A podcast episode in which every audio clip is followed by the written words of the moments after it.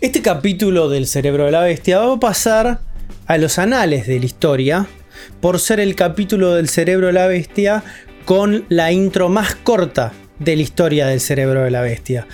Porque no les vamos a mentir, no estuvimos jugando nada de Nintendo. O muy poco estuvimos jugando de, Nintendo. La realidad es que nuestra vida ha sido consumida por otra plataforma. Y ustedes saben de qué estoy hablando. Ustedes saben lo que está pasando. ¿Qué juego? ¿Qué juego con cierto anillo? Claro. no lo podemos decir acá por un tema de contrato por un tema de contrato no lo podemos decir acá, pero qué juego contemporáneo está absorbiéndonos totalmente. Eh, pero van a tener que esperar para que hablemos eso en el momento adecuado, en el formato correspondiente. La, semana que viene también. Pues ya podemos tirarle que, la gente ya que, sintonice la semana los trapos, es así. Banquen los trapos ah, para que llegue ese momento, porque tenemos mucho para decir para eso también, ¿eh? Pero esta intro va a estar dedicada a cosas que jugamos en Nintendo, ¿no? Puntualmente, porque hoy es un e-, episodio full Nintendero, full fundamentalista y obviamente full este, jueguitos dentro de nuestra plataforma favorita que es la Nintendo Switch. En este caso, eh, nuestro queridísimo señor Sergio, ¿estuviste? Sergio, nos perdona. Hoy estoy con una demencia senil. Sergio, te quiero mucho si estás editando esto. Eh, bueno, mientras editaba videos, estoy jugando Cyberpunk, trazando rayos. Fíjate lo tanto, tanto que lo quiero a Sergio que quiero, quiero que esté acá con nosotros. Eh, todos queremos que esté Sergio acá. Pero igual está siempre en nuestros corazones. Nuestro queridísimo Afro también, que es muy querido. Estuviste jugando Spelunky 2. Sí, y ya hay una mentira en todo lo que dijiste anteriormente, pero vamos a hacer de cuenta que lo jugué en la Switch. claro, que sí, claro que sí que lo jugaste en la Switch. Claro que sí. Bueno, estuve jugando Spelunky 2. Eh, yo no sé cómo es su historia con Spelunky. ¿Jugaron a ese Spelunky a uno de ustedes dos? Jamás jugué Spelunky. Solo escuché a Mark Brown decir que es bárbaro. Lo único que sé de Spelunky. Claro, bueno, a mí me pasaba lo mismo. Yo escuchaba a todo el mundo decir que es bárbaro, sobre todo a Castor de Rayos Catódicos, que si no es su juego favorito, pegan el palo. Es, es, definitivamente su juego favorito y es como un talibán del Spelunky. tuvo como un año hablando todos los programas de Spelunky. Porque es el único que jugaba. Eh, pero nunca había jugado al Spelunky 1 y bueno, tuve la posibilidad de arrancar jugando directamente al 2, que es muy parecido al 1, la verdad es que no, no tiene, o sea, tiene muchas cosas nuevas y extras, pero es como más, el U es una de esas secuelas que es como que en vez de hacer un cambio radical, simplemente agrega un millón de cosas más a todo lo que era ya el, juego original. Eh, Spelunky es un juego de plataformas y es un juego de plataformas roguelite donde son esos roguelite 100% roguelite, donde cada vez que morís el juego se resetea del todo. Y no pasas absolutamente nada. Acá no es que acá no leveleás una casa del personaje que te quedan los buffs, no vas mejorando nada, tipo es como te morís, de vuelta al principio. Ok. Cero. De vuelta al principio. Todos los niveles obviamente se generan proceduralmente con un algoritmo que es como una locura, eh, donde hay un video de Mark Brown que lo explica muy bien. Pero es posta muy zarpado porque es como que. No sé, yo lo he jugado este juego bastante, no sé cuántas horas le metí. Pero. Eh, nunca vi. Si bien se empiezan a repetir los elementos del escenario. O sea, decís, ah, esta trampa ya la vi, este enemigo ya lo vi. Este, la disposición y la ubicación y la forma en la que aparecen. Nunca la vi ni remotamente parecida. Como que siempre cambia un montón. Y siempre cambia un montón pero manteniéndose coherente. Y que eso es como lo más importante. Porque nunca, nunca queda una, un menjunje de niveles donde no sé, hay una parte que no puedes pasar o hay un enemigo que está puesto en un lugar que no debería estar puesto. Como que todo parece. Te da la sensación casi que fuera un nivel que estuviera hecho por una persona. Y no vos, sentís, vos sentís que está tailor made para ese momento, pero en realidad es procedural y hecho, hecho por una computadora. Pero el feeling del juego es como que, ah, esto está muy bien diseñado. Sí. Sí, sí, nunca te da la sensación de roguelite de esto es medio choto. ¿Es el mejor algoritmo de eh, diseño de niveles procedurales que jugaste en la historia de los videojuegos, Afro? Eh, podría ser. podría ser. que jugaste sí porque no jugaste Minecraft pero Minecraft.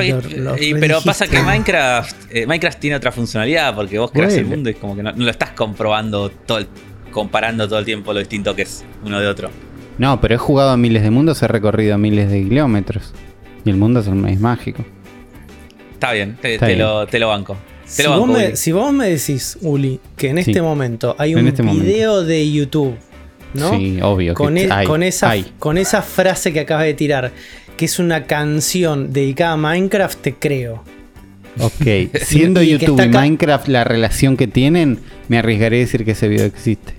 Y está cantado por un nene de 12 años de República Checa. Si todo salió bien, sí.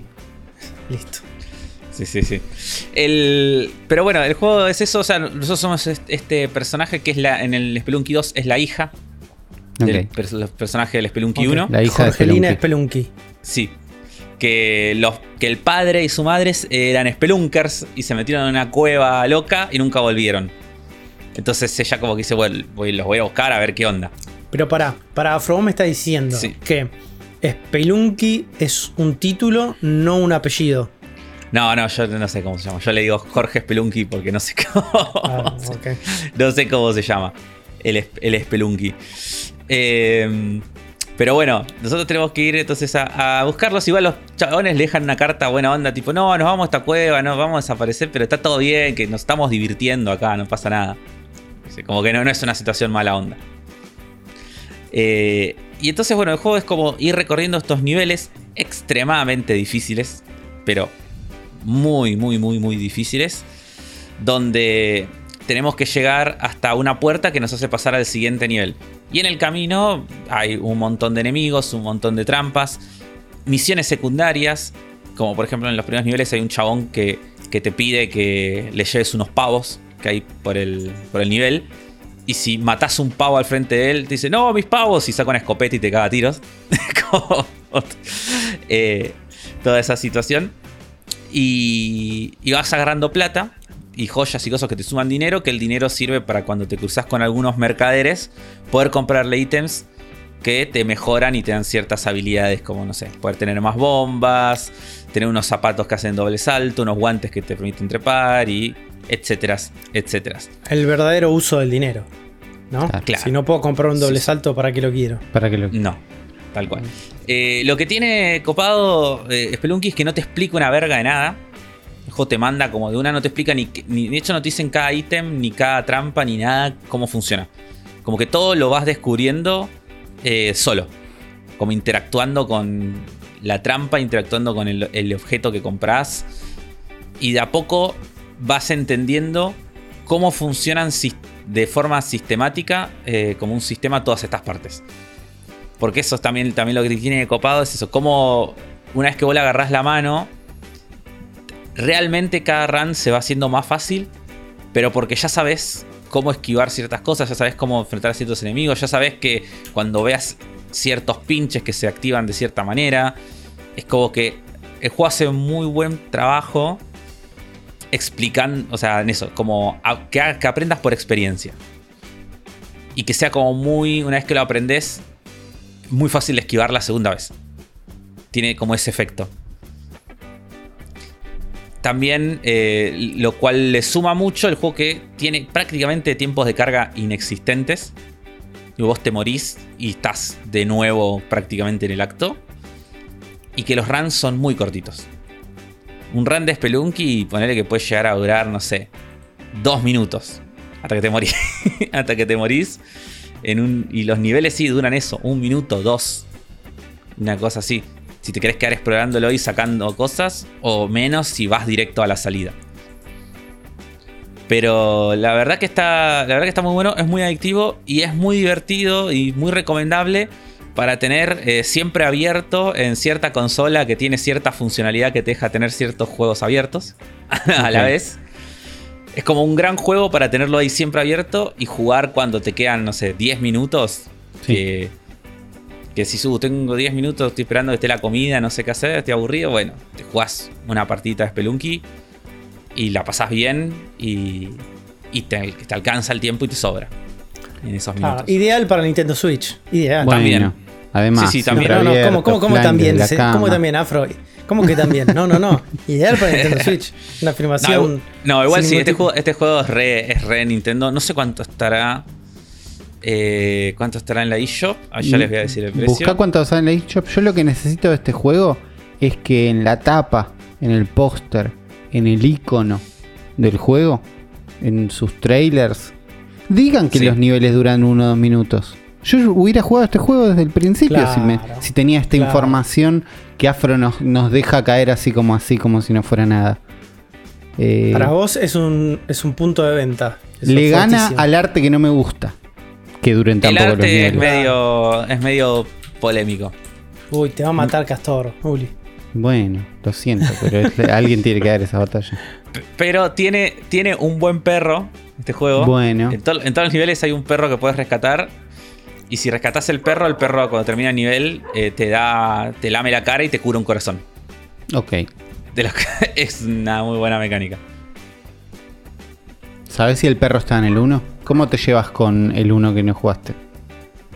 Eh, no, la verdad que no tengo idea. A mí me parece que en el 1 era una mina que rescatabas. Está bien. Como que hab- ¿Vos jugaste el 1, Juan? No, no sé qué habías dicho. No, no jugué, no jugué. Jugué un poquito apenas. Nunca lo terminé y me di cuenta que es un juego que no es para mí. Entiendo la pil que tiene la gente con este juego, eh, pero no, no es para mí. Sí, yo, yo al principio como que no sabía bien qué onda. eh, Y lo empecé a jugar y, y me enganchó mucho más de lo que pensé que me iba a enganchar. Porque sí, está te el perro. cuenta de los niveles Ay, eran gordos, eran cortos. claro. voy a decir algo, por- voy, a- voy a decir algo. El arte del Spelunky 1 me gusta más que el del 2. Ok, se ha dicho. eh, no, yo estoy viendo y la verdad que estoy al revés. También existe Spelunky y Spelunky HD. No, está, no estamos, no sé si estamos manejando ese dato. Ah, Porque el ta- Spelunky original era un juego eh, de esos juegos, no sé si Flash Free, o- sí, no, pero gratuito, hecho con tierra en una compu. Es, es que viene del Spelunker esto. Que es un juego de family emblemático, Claro. jóvenes. el Tipo- Spelunker. Exactamente. Ah. Tipo. em, ¿Cómo se llamaba el otro? El, el súper conocido. El, Ah, mirá. el que la arenita le decía yo. El Low Runner. Low Runner, exactamente. El Arenita. El arenita. Ahí está. Bien, Juegazo. bien. Ahí estoy bien conocida el juego del Spelunker este. Y así, así es, señores. Desde ahí, de aquí- de- desde ahí se remonta, desde ahí viene el Spelunker. Pero bueno, recomendado. O sea, sale 20 dólares en Switch. Ok. Que lo cual puede tirar algo más para atrás, pero si son medio castor y dicen este juego lo voy a recontra exprimir, eh, vale la pena tenerlo en la Switch. Si no, está 200 pesos en el resto de lugares ok. o en Game Pass. Y tiene un 92 en Metacritic, eh, así que no, no, no- no miento cuando digo que está bueno. Puedo, asegurar que está re bueno con- para la gente que le gusta este tipo de juegos. Así que. A full. Lo que también deberíamos profundizar, lo que nos interesa saber un poco más y lo que realmente estamos desesperados por saber es cómo siguen las aventuras de Picros de Uli. Claro, esto es más que nada un update, porque ya hablamos de esto en el último programa, pero sí tengo ahora en mis manos, gracias a arroba NRT que me tiró el dato por Twitter, Mario Picross 2, el cartuchito físico que me puedo Te comer llegó. de Mario Picross 2. Llegó a mi casa, lo tengo, es hermoso porque ¿qué pasa con Mario Picross 2? No salió en inglés. Entonces el cartuchito está en japonés. Y lo lindo de Picross es que lo puedes jugar igual, es lo mismo. Entonces es lindo tener un cartuchito en japonés que igual jugás. La verdad que sí. Y Sí, sí. entonces tengo ahí un Mario tirado ahí pensando con un cincel, ¿no? Que son las herramientas que usan este Mario Picross. Y estuve jugando un poquitito y es claramente la continuación de Mario Picross y de Mario Super Picross, porque no solo sale un año después, sino que arranca como un poquito con todo. Cuando el otro, por lo menos el Picross, Mario Picross 1 de Game Boy, tiene un modo fácil que te hace una progresión desde los puzzles de Picross, recordamos Picross si no saben qué es, es un puzzle parecido a un sudoku, Sudoku.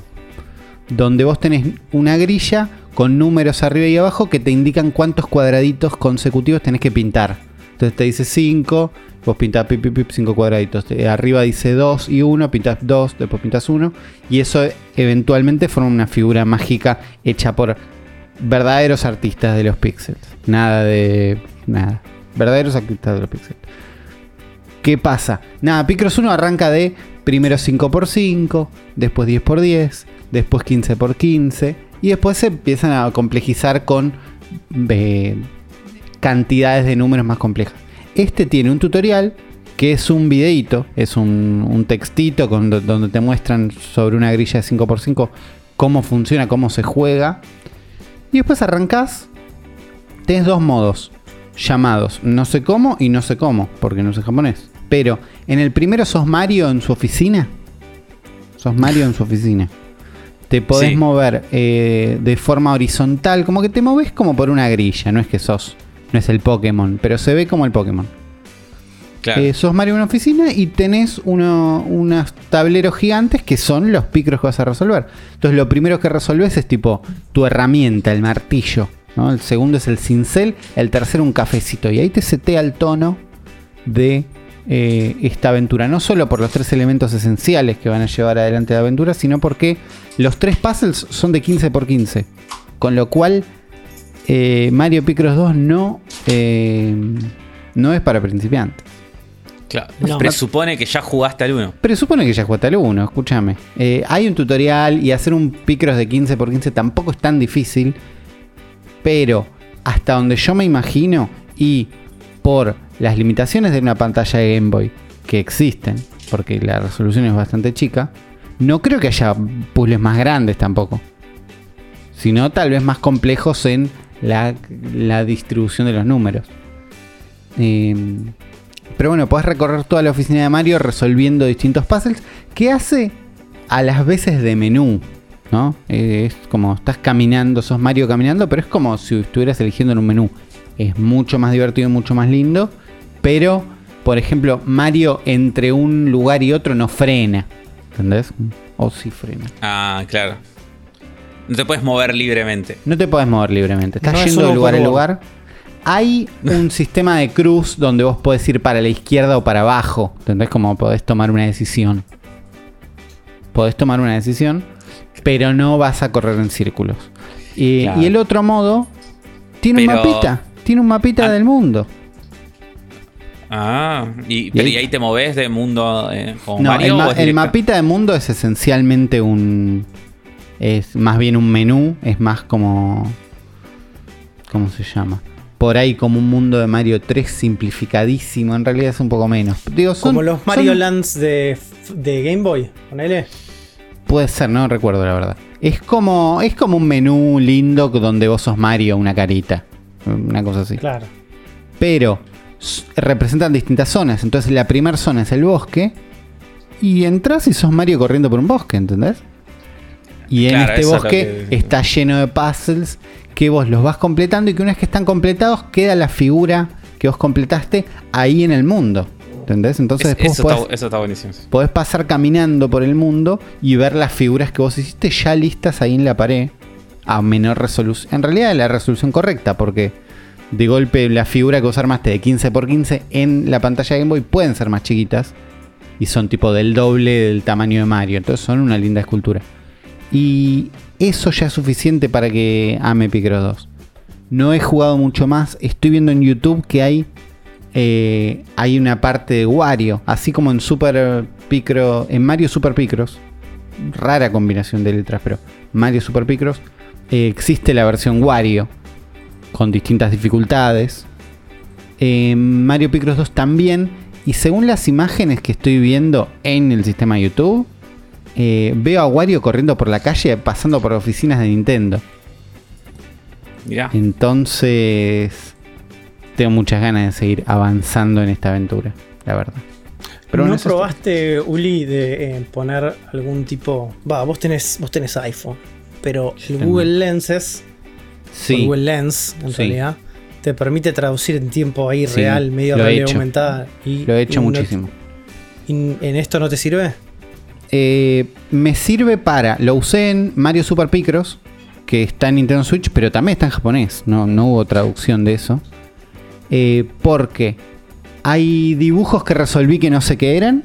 Y entonces dije, el texto que acá abajo me está explicando, lo necesito. Y porque después de terminar cada zona completa, aparece Mario delante tuyo, colores, primer plano, y te dice algo.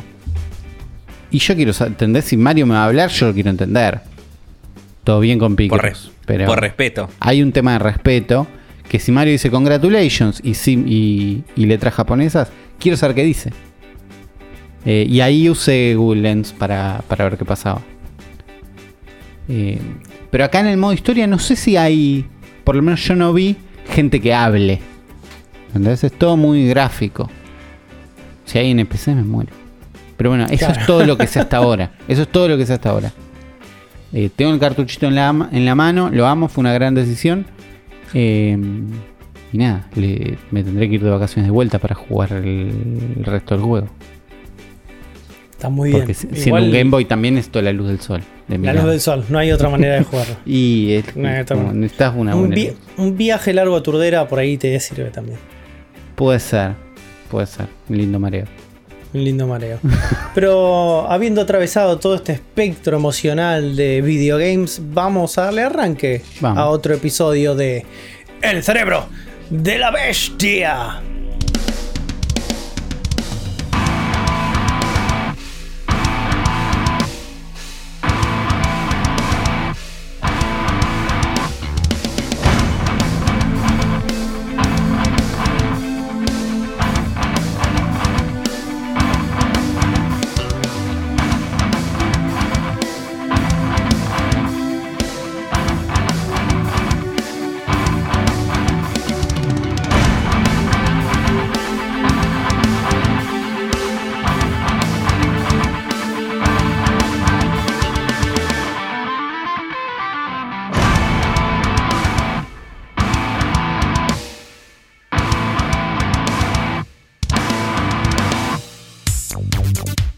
Bienvenidos a este nuevo episodio del Cerebro de la Bestia, este podcast fundamentalista nintendero compuesto por la Trifuerza Nintendera con el señor Ulises Rivas. ¿Cómo estás, ¿Cómo Ulises? estás? ¿Cómo estás, Juan? Contento de estar acá y no estar jugando Picross. Estoy bien, estoy bien. Mm, Excelente, el mejor tipo de Uli. Escucha.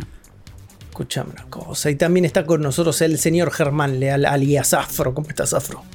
Muy, muy bien. Contento de estar acá. Y eh, por escuchar lo que vas a contarnos en un rato. Así es, Es- así es. Prepárate, Afro, ¿eh? porque esto te va a gustar. Sí, sí. Esto te va a gustar. Y también estoy yo acá. Mi nombre es Juan y juntos somos esta trifuerza nintendera que no sería absolutamente nada sin el espacio en el medio, que son nuestros amigafros. Así es, los amigafros, la gente que deja comentarios en nuestros videos en YouTube. En este caso, los comentarios del episodio 231. Gente como Facundo Oviedo que dice: Buenas chicos, ¿cómo va? Me llamo Facundo y como mucha gente en Argentina, solo tuve la oportunidad de jugar consola de Nintendo solo por emuladores. Y la verdad, no me quejaba, hasta que aproximadamente un mes los empecé a escuchar y me decidí a comprarme mi primer consola y ser parte de esta familia. Acá mi pregunta, en junio un amigo viaje tiene la posibilidad de que me traiga la consola desde allá. ¿Me conviene hacerlo o me recomiendan esperar a que salga la New Pro Switch? Abrazo grande. No, basta, basta la Switch Pro, no, basta. Comprate esta. Ya está. No, comprate esta.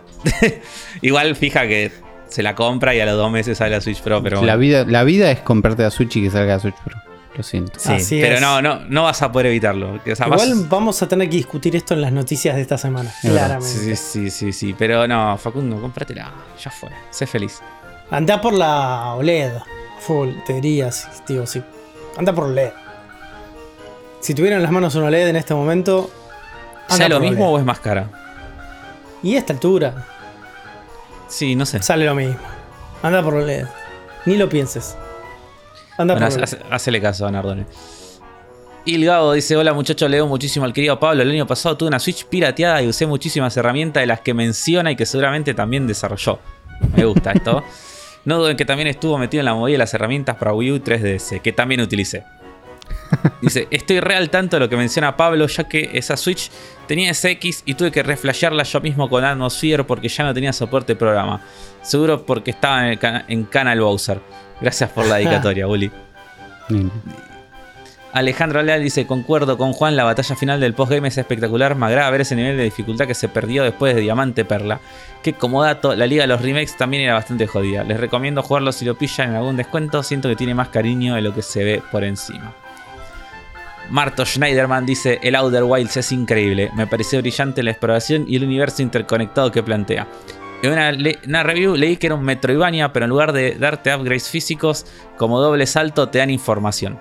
Cada pieza de tu equipamiento tiene un segundo o incluso un tercer uso escondido que vas a ir descubriendo en el viaje.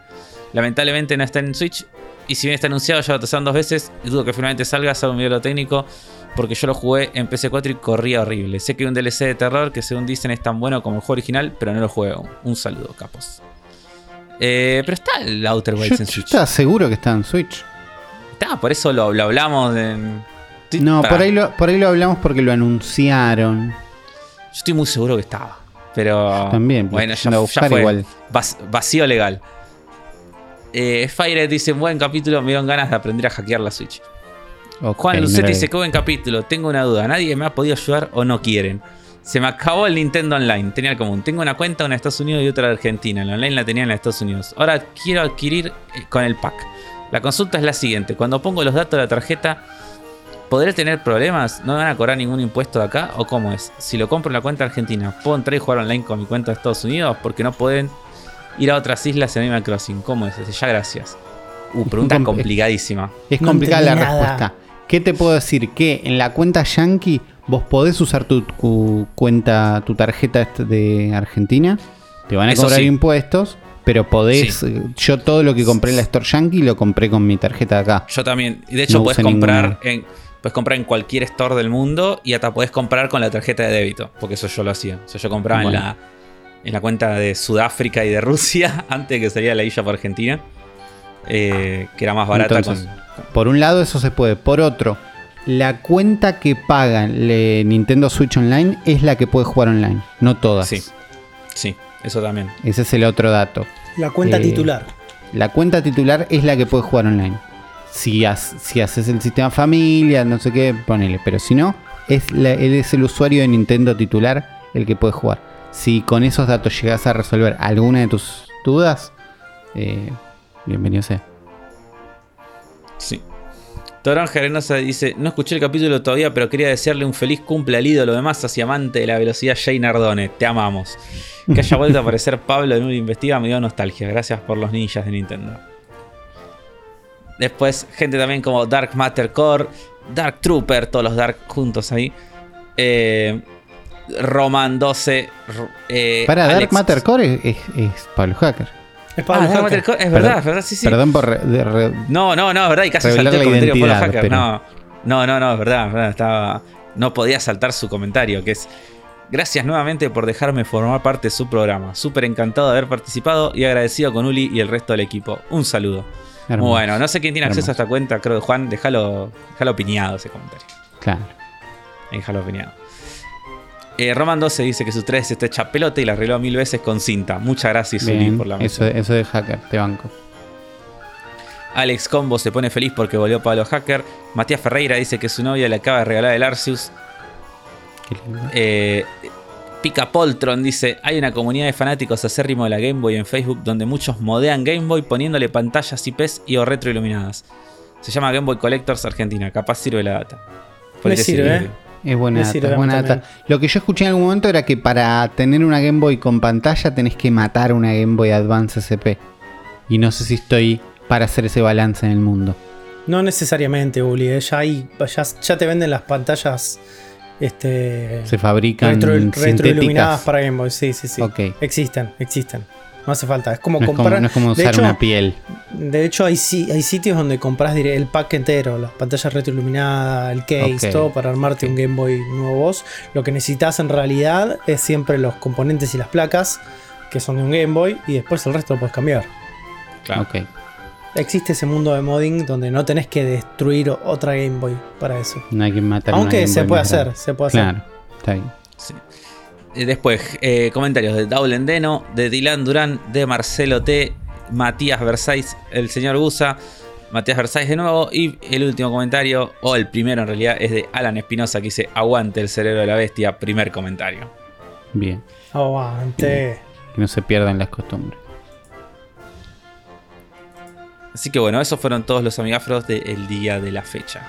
Muchas gracias a todos los amigafros, gracias por esos comentarios, ayudan un montón que ustedes vayan, dejen comentarios, pongan likes al video de YouTube, pero también ayuda un montón el aporte que hacen a través de patreon.com barra zona fantasma TV o en Mercado Pago, que los links están en la descripción de este episodio, que pueden hacer como hizo nuestro queridísimo Federico Atanosov. Gracias Federico Atanosov por ser parte de esta magia loca, loca que es el cerebro de la bestia y comprometerte tanto, Fede. Así que gracias. Muchas gracias. Y hoy les traigo una cartuchera muy especial, pero no les voy a decir por qué es especial hasta el final de la misma. Ok, Tu- to- eh, to- to- toda la gente que me está escuchando ahora van a decir, eh, pero yo quería saber por qué es especial. No, vas a tener que esperar. Si no me Vas a explican, no lo tener- escucho. No. No, exactamente, es como clickbait. Esta cartuchera es muy especial, pero deberás saberlo en el final. Es como así ese momento. Vamos a hacer un viaje en el tiempo, como hacemos siempre. Vamos a ir al año 1999 y vamos a Vamos. encontrarnos con una persona en Japón. Como solemos ir siempre. ¿no? Viajamos el tiempo y terminamos en Japón. Pasa. Siempre. Sí, siempre. Es algo Como del tenemos espacio-temporal Claro. Suelen pasar los agujeros estos de gusanos que terminan todos en Japón por alguna razón. Es ahí. Nos vamos a encontrar con una joven Chikako Yamakura, que es una, una diseñadora, productora de videojuegos que acaba de arrancar su carrera. Estuvo para ahí por el 99 ya hace más o menos 3 años que viene laburando en la industria y está reembolada, pero reembolada de siempre producir shoot 'em ups para empresas que ya conocen todos y para juegos y franquicias que están súper consolidadas. Está embolada. Entonces de ahí se junta con dos amigos y dice, tomémonos el palo, armemos nuestro propio estudio de videojuegos y hagamos lo que nosotros queramos. Es así que con Hirofumi Irei y Toru Oga fundan Ganberion, una empresa joven de fundadores de veintipico de años que arrancan con ganas de comerse al mundo. ¿no? Y nuestra amiga Yamakura era fanática de algo que acá ya empezamos a tocarle la patata afro, porque era fanática de One Piece. Lo, estoy, viendo. Era extremadamente fanática de One Piece, una gran divulgadora de la palabra de One Piece. Y iba a todo el mundo diciéndole, che, me gusta mucho One Piece, me gusta esto, ¿lo leíste? ¿Por qué no lo lees? Resulta que era tan rompebolas, tan rompebolas con One Piece, ¿no? Que este, le llegó el comentario a alguien de eh, Namco, de Bandai. Diciendo, hay una piba que es dueña de una empresa de videojuegos que es fanática de One Piece. ¿Y qué onda? Namco Bandai en ese momento decía, nosotros tenemos que hacer un juego de One Piece. Tu vaso de por medio la llaman y le dice, che, y Amakura, ¿querés hacer un jueguito de One Piece? Y la respuesta es obvio. Yendo. Así es, entonces arranca su historia laburando en la franquicia de One Piece, la gente de Gamberion con todo. Y esta noticia es una noticia que rebotó por todos lados y rebotó tanto que rebotó en el escritorio de un CEO de la, una compañía muy pero muy famosa de videojuegos. Corre el año 2004 ya con un par de títulos de One Piece encima. Bastante, bastante malo. O sea, perdón, perdón para la amiga, que- pero sí. Malos para vos, eh, lo suficientemente buenos como para vender una estupidez para un montón de Sí, japoneses sí. afro. Eso, eso seguro. Bueno para su bolsillo. Claro, así que cuando medimos el parámetro, no todo se mide en la escala de afro, sino que se mide en la escala de un montón de japoneses. Corrí el año 2004 y se pone en contacto una persona con la oficina de nuestra amiga Chikako Yamakura. Una persona llamada Yagami. Yagami estaba a cargo de un nuevo departamento de desarrollo de la pequeña empresa llamada Nintendo. Nakamura, Hoga, Yoshido, todos estos eran, que eran parte como de Gamberion, dijeron, nos está llamando Nintendo en este momento y me acaban de decir que se quieren reunir con todos nosotros. Vamos a ir a un barcito a tomar algo. Perfecto. Entonces, Yamakura, Oga y Yoshido dicen, bueno, ¿cuál es el dress code? ¿Cómo nos vestimos para la ocasión? ¿Cómo vamos a ir al lugar? Vamos todos con remeras de Nintendo, dijeron. Yo voy con la de Mario, vos con la de Zelda y el otro con la de Luigi. Dale, perfecto. Llegan y se dan cuenta que están todos vestidos con remera de Nintendo. Y Agami los ve, se ríe un poquito, les dice, bueno, qué divertidos que son, pibes. Tengo un proyecto para darle. Tengo un proyecto para darle. Los pibes dicen, opa, pará, tranquilo, démonos la mano primero, invítame a tomar algo, ya, así, de una, de entrada. ¿Venís con de todo? Sí, con de todo. Vengo a traerles la posibilidad de hacer el juego de Jump Superstars. Obviamente es algo que a los pibes de Gamberion les entusiasmó muchísimo, se pasaron toda la noche hablando, la conversación no paraba de dar alrededor de, hablar del jump y de los mangas y de todas las cosas, y Yagami ahí se dio cuenta de que estos pibes de Gamberion estaban bastante enganchados con todo el tema de los mangas, ¿no? Y dijo, bueno, estas son las personas ideales para este juego. Les dieron el juego y ese mismo verano él arrancó el desarrollo. En tres meses, los limados de Gamberion ya tenían una demo. La mandaron ahí a probar y todo. Dijeron, bueno, buenísimo. Tenemos menos de un año para completarlo. O sea, a los chapazos. De ahí, de ese momento, arrancó como un vínculo bastante, bastante fuerte entre Nintendo y Gamberion, ¿no? Nuestro Toru Oga, director del juego, tenía constantes llamadas por teléfono con Takao Nakano, que era el director del proyecto de Jump Superstars del lado de Nintendo, porque lo que suele pasar en estas lógicas donde Nintendo terciariza parte del laburo de desarrollo es que tiene productores y directores desde su lado para hacer el seguimiento de todo el proyecto. ¿no? Bueno, los pibes hablaban todo el día, constantemente se la pasaban agarrando y agregando cosas al juego, muy entusiasmados, muy limados todo el tiempo ellos, mientras que Yamakura como productora y Yagami como productor hacían todo lo contrario, decían, no, no muchachos, saquemos cosas que tenemos que ir más rápidos. Entonces es como que sigan balanceando ese lugar. Productores y productores de los dos lados y directores y directores del otro lado. Tirando creatividad y los otros diciendo no nos alcanza la guita, no nos alcanza el tiempo. Cortemos, cortemos que tiene que salir el juego, ¿no? Apretando eh, el acelerador. Eh, y esto hizo que la relación se fortalezca bastante, ¿no? Eh, incluso, este, cuando Nakano iba a presentar a Nintendo, iba a presentarle Iwata, tenía un entusiasmo que Iwata le decía todo el tiempo, che, es como que si vos fueras de Gambarion, flaco. Es como me venís a pichear a mí como si fuera de Gambarion. Para la sorpresa de absolutamente nadie, Jump Superstar fue un éxito rotundo en Japón. Es- es- este sí es un juegazo. Este Así sí es. está, está bueno en serio. que vio la luz del día en el año 2006. Y al toque de terminar con, eh, con- con el desarrollo de Jump, Yagami se vuelve a acercar a Yamakura con otra propuesta. Y le dice, escúchame, Yamakura, ¿querés laburar en una propiedad intelectual nu- nueva? ¿Algo de ustedes? ¿Algo para, para innovar? Obviamente la respuesta fue sí, sin lugar a dudas. Y de hecho, Yamakura ya tenía una idea y ya quería presentarla. Porque ellos ya desde hace rato venían masticando la idea de que querían laburar algo original. Se la pasaban laburando propiedades de franquicias y querían hacer algo propio, ¿no? Yamakura siempre quiso contar historias como para jóvenes adultos, ¿no? Eh, la idea de centrar una historia en una mujer, en un entorno que sea cambiante, transformativo. Quería expresar la idea de que algo impuro podía recuperar su pureza, la historia de una mujer que se corrompe y que puede llegar a volver a su estado natural. Tenía todas esas cosas dando vuelta en la cabeza. eh, entonces, mientras tenía todas esas ideas, fue, se sentó con Toru Oga y le dijo, che, manejame el equipo de arte y hagamos unos bocetos preliminares, medio en secreto, no le digas a nadie, de todas estas ideas. Y con las ideas, con un elevator pitch, fue y se lo llevó directamente a Yagami, ¿no? Y les dijo, bueno muchachos, tengo una idea acá de un juego bajo el concepto de girar alrededor del amor verdadero. Yagami, Nakano, que eran los representantes de Nintendo, se miraron ahí y dijeron, me encanta, vamos con todo, ¿no?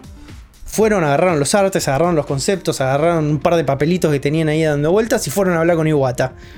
Entusiasmadísimos con la idea y con esos JPGs que vieron ahí también, ¿no? Entonces, cuando se sientan en el escritorio de Iwata, los mira Iwata y dice: Che, pero así no se arranca un juego, maestro. Entonces es como que no podés arrancar un juego desde la historia sin una idea sólida de core. Esta no es la manera de Nintendo. Claro, la- la- Nintendo hace al revés. Exactamente. Primero sale el juego y después sale la historia. Y Agami y Nakano se quedaron mirando ahí. Iwata, pensativo, dice: ¿Sabes qué? Yo le veo potencial a estos pibes de Gamberion. Así que les dio el visto bueno y dijo: Vamos a armar un quilombito. el quilombito se llama Pandora's Box. Es un action RPG para Nintendo Wii. ¿Qué pasa en Pandora's Box? Pandora's Box pasa de todo, Afro. Pasa absolutamente de todo. Sucede en el continente de Imperia, un continente sesgado por la guerra, que Sí. estuvo separado durante un montón de tiempo en 10 reinos, donde uno de esos reinos, habitado por la tribu Vestra, lo perdió completamente en la guerra. Totalmente.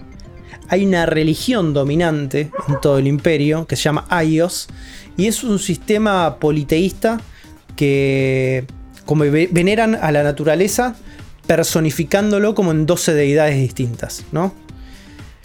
Durante el proceso de la guerra y todo eso, el, eh, como que el imperio se fue solidificando y se comenzó esta nueva era. Y sin embargo sigue habiendo una serie de microconflictos entre reinos, particularmente tres reinos que están buscando separarse del imperio. Los sucesos del juego suceden en el país de Ocanos, que se lo denomina la región de las 13 torres. ¿no? ¿Por qué? Porque en este país hay una fortaleza gigante, gigante, arriba de una especie de abismo, que el abismo se llama The Scar, o sea, la cicatriz. ¿no? Y esa cicatriz, ese abismo se mantiene unido por medio de 13 cadenas que son lo que hacen levitar a este, esta fortaleza de 13 torres y son 13 cadenas que están en cada una de las partes del abismo que fue construido hace 5 siglos atrás y que hizo que más o menos hace quin- 50 años, según, según recuerdo, hubo un accidente como una especie de Chernobyl mágico que hizo que la torre se llene de monstruos. Nuestro protagonista es un chabón llamado Aerion, que es un ex soldado de uno de estos reinos que están en conflicto y, eh, y que de estos también que buscan independencia y toda la bola. eh, y pasa tres años antes del comienzo del juego, ¿no? Vemos ahí que el chabón llega medio herido a, un pueblo y es socorrido por Helena, que es una piba de Iliria, que es otro de los este, países del imperio y es uno de los países principales y son como rivales, ¿no? Países rivales. eh, el reino de Atos y el reino de Liria. Y a pesar de estar en guerra y el chabón estar herido, ella lo cura, se termina enamorando, ¿no? Es una historia de amor. Obvio, sí. A- al mismo tiempo están acompañados, o sea, por Mavda, que es una especie de viejita de la tribu Vestra, esta tribu que se quedó sin país por medio de los conflictos, y al mismo tiempo es la guardiana de las 13 torres. ¿no? La tribu de ella tiene como una especie de legado barra habilidad de manipular las cadenas del destino y también es la encargada de cuidar esas 13 torres, ¿no? Durante el juego arranca durante una especie de festival donde eh, Elena, la chica en cuestión, está cantando. Es un festival de la cosecha, como la vendimia de Mendoza. Bueno, está ahí Sí, cantando. claro. ¿no? Está- Hasta ahí entonces estoy. la piba está, ca- está cantando ahí, todos mirándola, che, qué bien que canta Elena, cantate otra Elena, que no sé qué cosa, y de repente sácate. Maldición, le Mm. cae una maldición que arruina todo el festival. La, la maldición viene con explosiones, viste, un quilombo bárbaro, y con un ejército atrás que te empieza a perseguir. Cuando estás maldito en ese reino te empieza a perseguir la yuta. Entonces se empieza a escapar con Aerion y Mabda, que es la viejita, los acompaña y los guía a las 13 torres. ¿no? Porque en el camino de, de- a, a las 13 torres se devela que es la maldición que tiene Elena. Elena se empieza a transformar en monstruo. No. Y Mabda les cuenta que la única manera de levantar la maldición que tiene Elena es que se coma la carne de los maestros. Tranqui. ¿Qué son los maestros? Sí. Unos no seres como súper poderosos que vienen adentro de las torres. Entonces, Mabda le dice a Aerion, bueno, flaco, hacete cargo. Le da la cadena de oraclos, que va a ser una especie de arma más herramienta para explorar el mundo. Y ahí va Aerion a matar a los maestros, a llevarle chinchulines a Elena, ¿no? Entonces, cada vez que Elena come la carne de los maestros, tiene visiones también que explican por qué tiene esa maldición y cómo su maldición, los maestros, las torres, está todo absolutamente vinculado. Eh, y de alguna manera también empezamos a ver acá el vestigio de la idea de Yamakura de este concepto de algo puro que puede recuperar su pureza porque está corrupto en el momento, ¿no? Y esta idea del amor. De que- cómo, se, ¿Cómo se juega este juego, no? Bueno, nosotros ¿cómo somos? Aerion, obviamente. Sí. Somos Aerion. Eh, somos un chabón explorando una serie de niveles, que es esta fortaleza, que son las 13 torres. Eh, y obviamente es un juego de rol donde tenemos stats, tenemos ítems, pero con combate de acción, ¿no? Y el, objetivo principal, obviamente, es curar la afección de Elena, ¿no? A Aerion lo controlamos a través del Wiimote y el Nunchuck, pero también lo podemos controlar con el Cla- Classic Controller. Vamos a ver más adelante por qué eh, existen esta dualidad de controles. Tenemos un hub que es un observatorio donde podemos guardar, podemos interactuar con Elena, podemos eh, hablar con Mabda que también sirve de la mercader del juego a la cual le podemos comprar ítems y esas cosas. Y el objetivo es que cada una de las torres hay un maestro en la cima, ¿no? O sea, son torres, cada una de las torres es un nivel. Cada nivel tiene un jefe final, que son estos maestros, ¿no? Y que viven en la cima. Son los bosses. Entonces, el acceso a cada uno de los niveles es a través de, obviamente, desafíos, puzzles, monstruos menores que tenés que cagar a palos, combate melee, donde cargas poderes, tirás la cadena. La ¿no? cosa Que linda. la cosa linda. La cadena que se convierte en la mecánica principal del juego. Porque es estar utilizado. Puede ser utilizado de distintas formas. Por ejemplo, en el combate puedes encadenar enemigos. Puedes juntar varios enemigos al mismo tiempo con la cadena y revolearlos para todos lados. O juntar enemigos y pegarles con otra arma en el medio mientras los tenés juntos. Eh, es la, la cadena Andrómeda. La cadena Claro, Andrómeda de claro. Jun, Jun de Andrómeda. ¿No? Bien. Sí. También te sirve para en el combate romper armaduras y al mismo tiempo tenés el soporte de varias armas secundarias que te ayudan a, a cagar a palos a los bichos, ¿no? Tienes una espada que se llama espada de Atosian, que obviamente es la espada más principal, la que te dan al principio del juego, es la más fácil de usar. Tenés unas espadas dobles que llaman Twin Blades, que es como una especie de daga que pega muy rápido pero tiene poco alcance.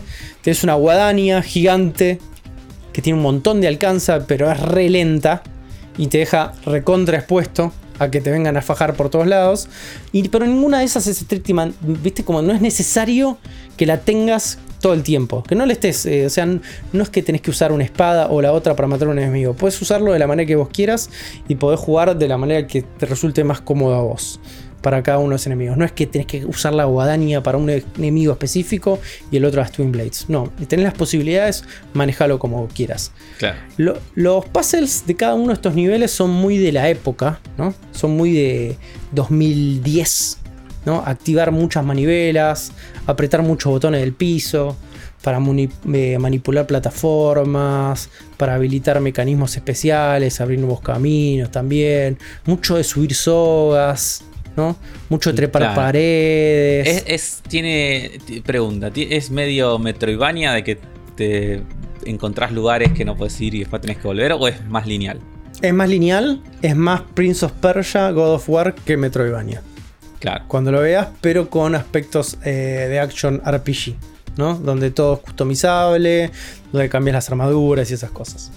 Em, pero, y tiene toda esa, esa época, ¿viste? Ese tufo de época de diseño de, de videojuego y de niveles. Cada ambientación también es bastante única, ¿no? Como las torres las puedes distinguir la diferencia entre una y las otras. Mucho gancho, porque también tu, tu cadena es un grappling hook, ¿no? Claro. Que te puedes columpiar. Y sumémosle a todo esto la incorporación de una mecánica de ciclo de día, ¿no? Puedes ir de día o de noche, que hace que varíe el tipo de enemigos que te encontrás en las torres, los ítems que te puedes llegar a encontrar, pero a a- a- también se le suma una capa más de complejidad a los diseños de niveles, que cada torre tiene un equivalente medio oscuro luminoso, ¿no? Como de esa, de esa variable. Cada una de las torres, y lo vamos a ver más adelante, la mitología detrás de esto, está basada en un elemento de la naturaleza. Entonces, por ejemplo, hay dos torres de madera, ¿no? Como elemento. Eh, entonces, en la torre que es de madera luminosa, toda la ambientación está como pasto verde, monstruos que tienen pastito, cosas por el estilo. Pero la que es mm, torre de madera oscura es mucho más pantanoso, ¿no? Es un lugar lleno de hongos y humedad y es un bajón. Entonces, nos estamos dando cuenta que hay como una equivalencia temática, ¿no? Que comparten no solamente como esta idea del elemento, eh, porque el balance va a ser como una especie también de concepto fuerte durante todo el juego, sino que también cada una de estas torres comparte diseño de cuartos y niveles, ¿no? Como que parecen similares muchas de esas mismas torres, pero que tienen ambientaciones distintas. Y de hecho, cada jefe que nos vamos a encontrar encima de la torre, que son como jefes así gigantes algunos, otros más rápidos, es como un puzzle en sí mismo, no solamente por encontrar el patrón y la mecánica, sino como puedes usar el nivel a tu favor. ¿no? Nos vamos encontrando que hay cada, cada, uno de estos maestros tienen sus patrones, tienen su manera de atacar. Hay unos que son más rápidos, agresivos, otros son más grandotes y lentos, pero pegan más fuerte. Unos que se mueven un montón y te obligan a muerte rápido. Digo, hay un desafío detrás de cada uno de esos. Mientras tanto, cada uno de los niveles está plagado de enemigos menores. Y a todos ellos, vamos a ver qué se les suma también, qué mecánica se les suma. Mientras Aerion está recorriendo y explorando cada una de estas torres, tenemos que correr contra un reloj también. Ese reloj mide la maldición de Elena. Entonces, a medida que Aerion va derrotando enemigos, que va derrotando maestros, va juntando fragmentos de Nerca, ¿no? Va juntando carne. Y la idea es que tiene que llevarle a Elena esa carne para que se la coma. ¿Qué pasa con ese concepto, no? Nuestra amiga Yamakura, esto es como, ¿por qué a través de la carne? ¿Por qué se vuelve pura a través de la carne? ¿No? ¿La Ella estaba en un cancelar los veganos a este eh, juego? No, no necesariamente, no, no sé si tuvo tanta como este, repercusión como para que alguien se dé cuenta que este juego existe, pero este, nuestra amiga Yamakura estaba como diciendo, che, me estoy rompiendo la cabeza tratando de encontrar cuál es la mecánica ¿no? para la cual Elena se vuelve pura de vuelta, ¿no? entre comillas. Y estaba en un tren ahí pensando y en un momento ve que en el tren entregan esas bandejitas de comida y ahí es donde se le prendió la lamparita. Obliguemos a que la mujer coma algo, ¿no? Claro. Lógica japonesa. Claro. ¿No? Que el razonamiento es comer es algo tan natural que la gente seguro lo entiende fácil. Ok. ok. ok. Sí. Why not? Pero al, pero al mismo tiempo había un soporte como medio emocional que ella quería poner sobre esta instancia, que es hagamos que coma algo bien desagradable para acentuar el dramatismo y de esa manera contraste un poco con la belleza de la heroína, ¿no? Como que diga, es un asco lo que está pasando, ella es hermosa y toda la situación es una mierda, ¿no? Entonces como que sea súper trágico. Claro. Nosotros obviamente, este, lo que, lo que podemos ver durante el juego es que la transformación de Elena es bastante fea. Es como que realmente como se está transformando en un monstruo y, es perceptible y no querés que se transforme en un monstruo. Entonces, este... Le, llevas ahí el, bife que Exactamente. Y hay algo que este, Yamakura le, toca mucho, la fibra sensible, es la piel. La piel. Pasan muchas cosas por la piel de Elena, ¿no? La transformación, pero al mismo tiempo parte del imaginario que creó Yamakura para esto es como que la piel de una chica para ella es algo muy sensible, muy, muy precioso, ¿no? Y en su imaginario, en, su, en la construcción que hizo, es como que la contraposición directa para ella es la cadena. ¿no? Para ella crean un contraste interesante entre la piel de una mujer y una cadena, entonces eso es como que hace un poco el concepto del juego, ¿no? Lo duro, este, lo difícil, la conexión con la belleza. Una cosa, viste, como un mambo muy personal y propio con la carne. con la carne. Sí, recontra rebuscado, pero muy de ella, ¿no? Muy de autor. Claro. Este. Con la carne vos, la idea es que a medida que le vayas dando carne, vas reseteando el timer, ¿no?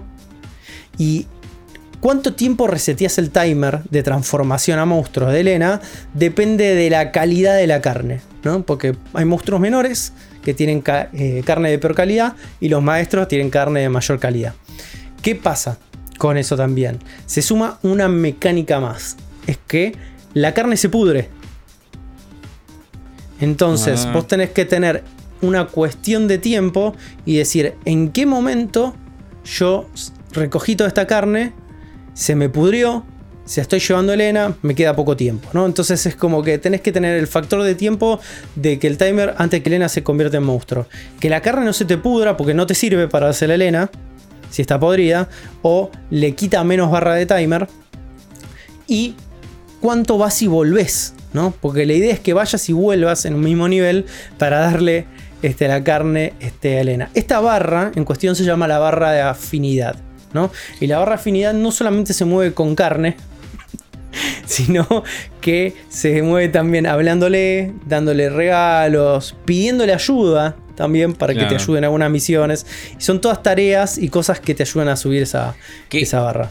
En la práctica, ¿qué tan paja es esta situación de tener tengo Ya- que estar volviendo a Ya- llevarle la carne? Ya vamos a hablar, vamos a hablar de eso, Afro, porque es algo eh, primordial y principal en la dinámica de este juego, ese momento.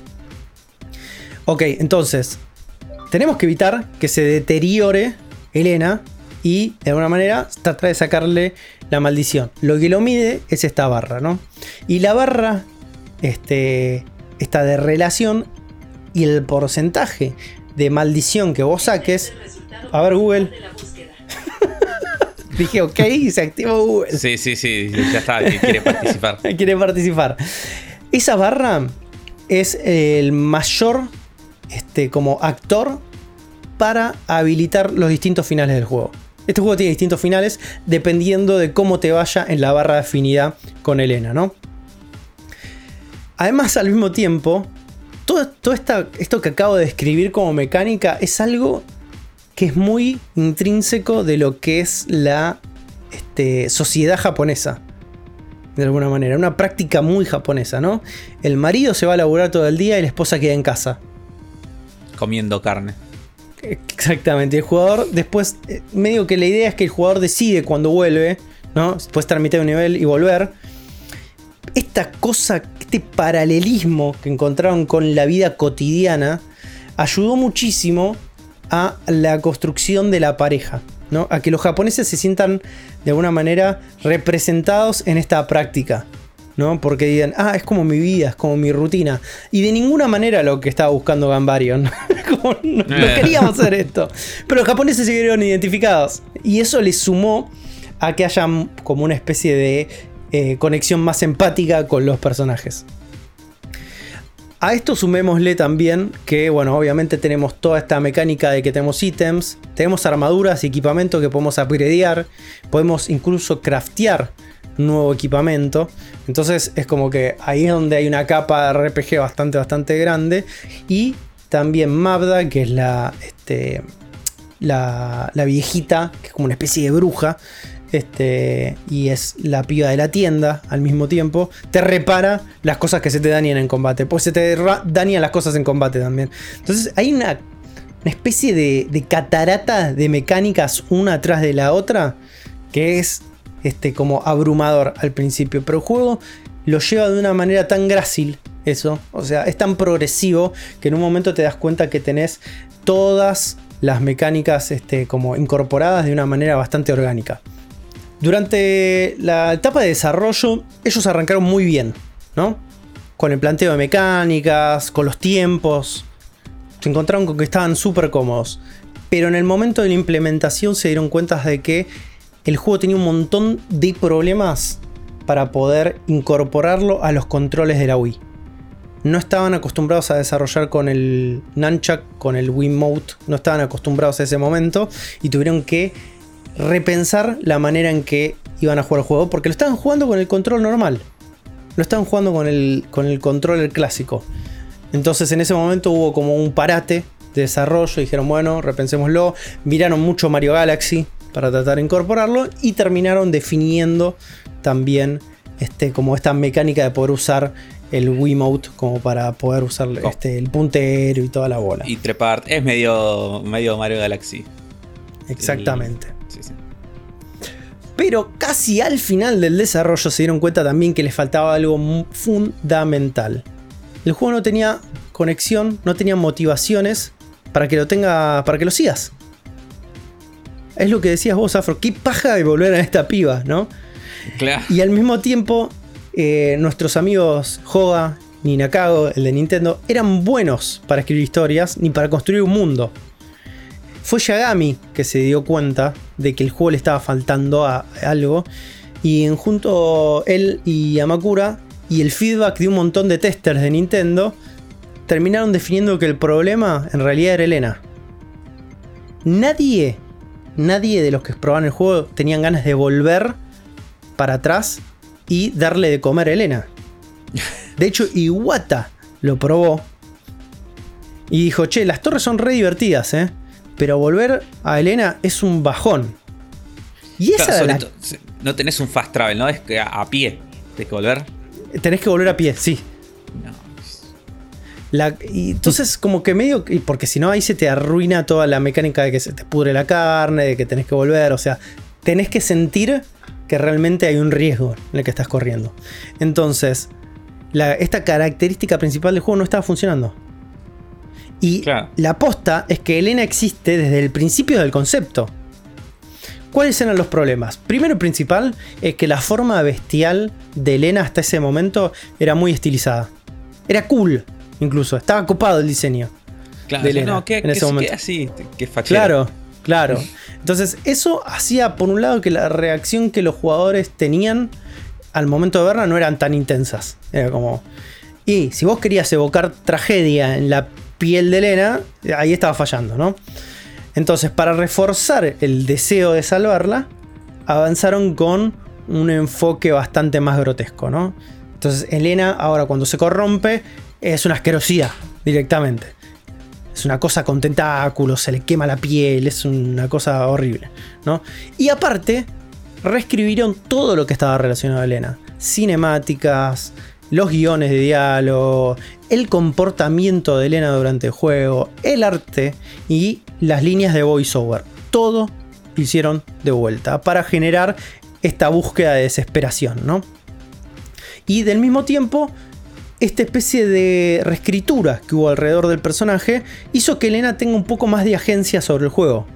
Dejó de ser simplemente una damisela en peligro durante todo el juego para ser una parte más activa del mismo, ¿no? Te podía ayudar y todo esto. Durante este momento, Yamakura la pasó para el orto. Un momento de súper estrés, ¿no? Perdió peso, perdió 10 kilos y se la No.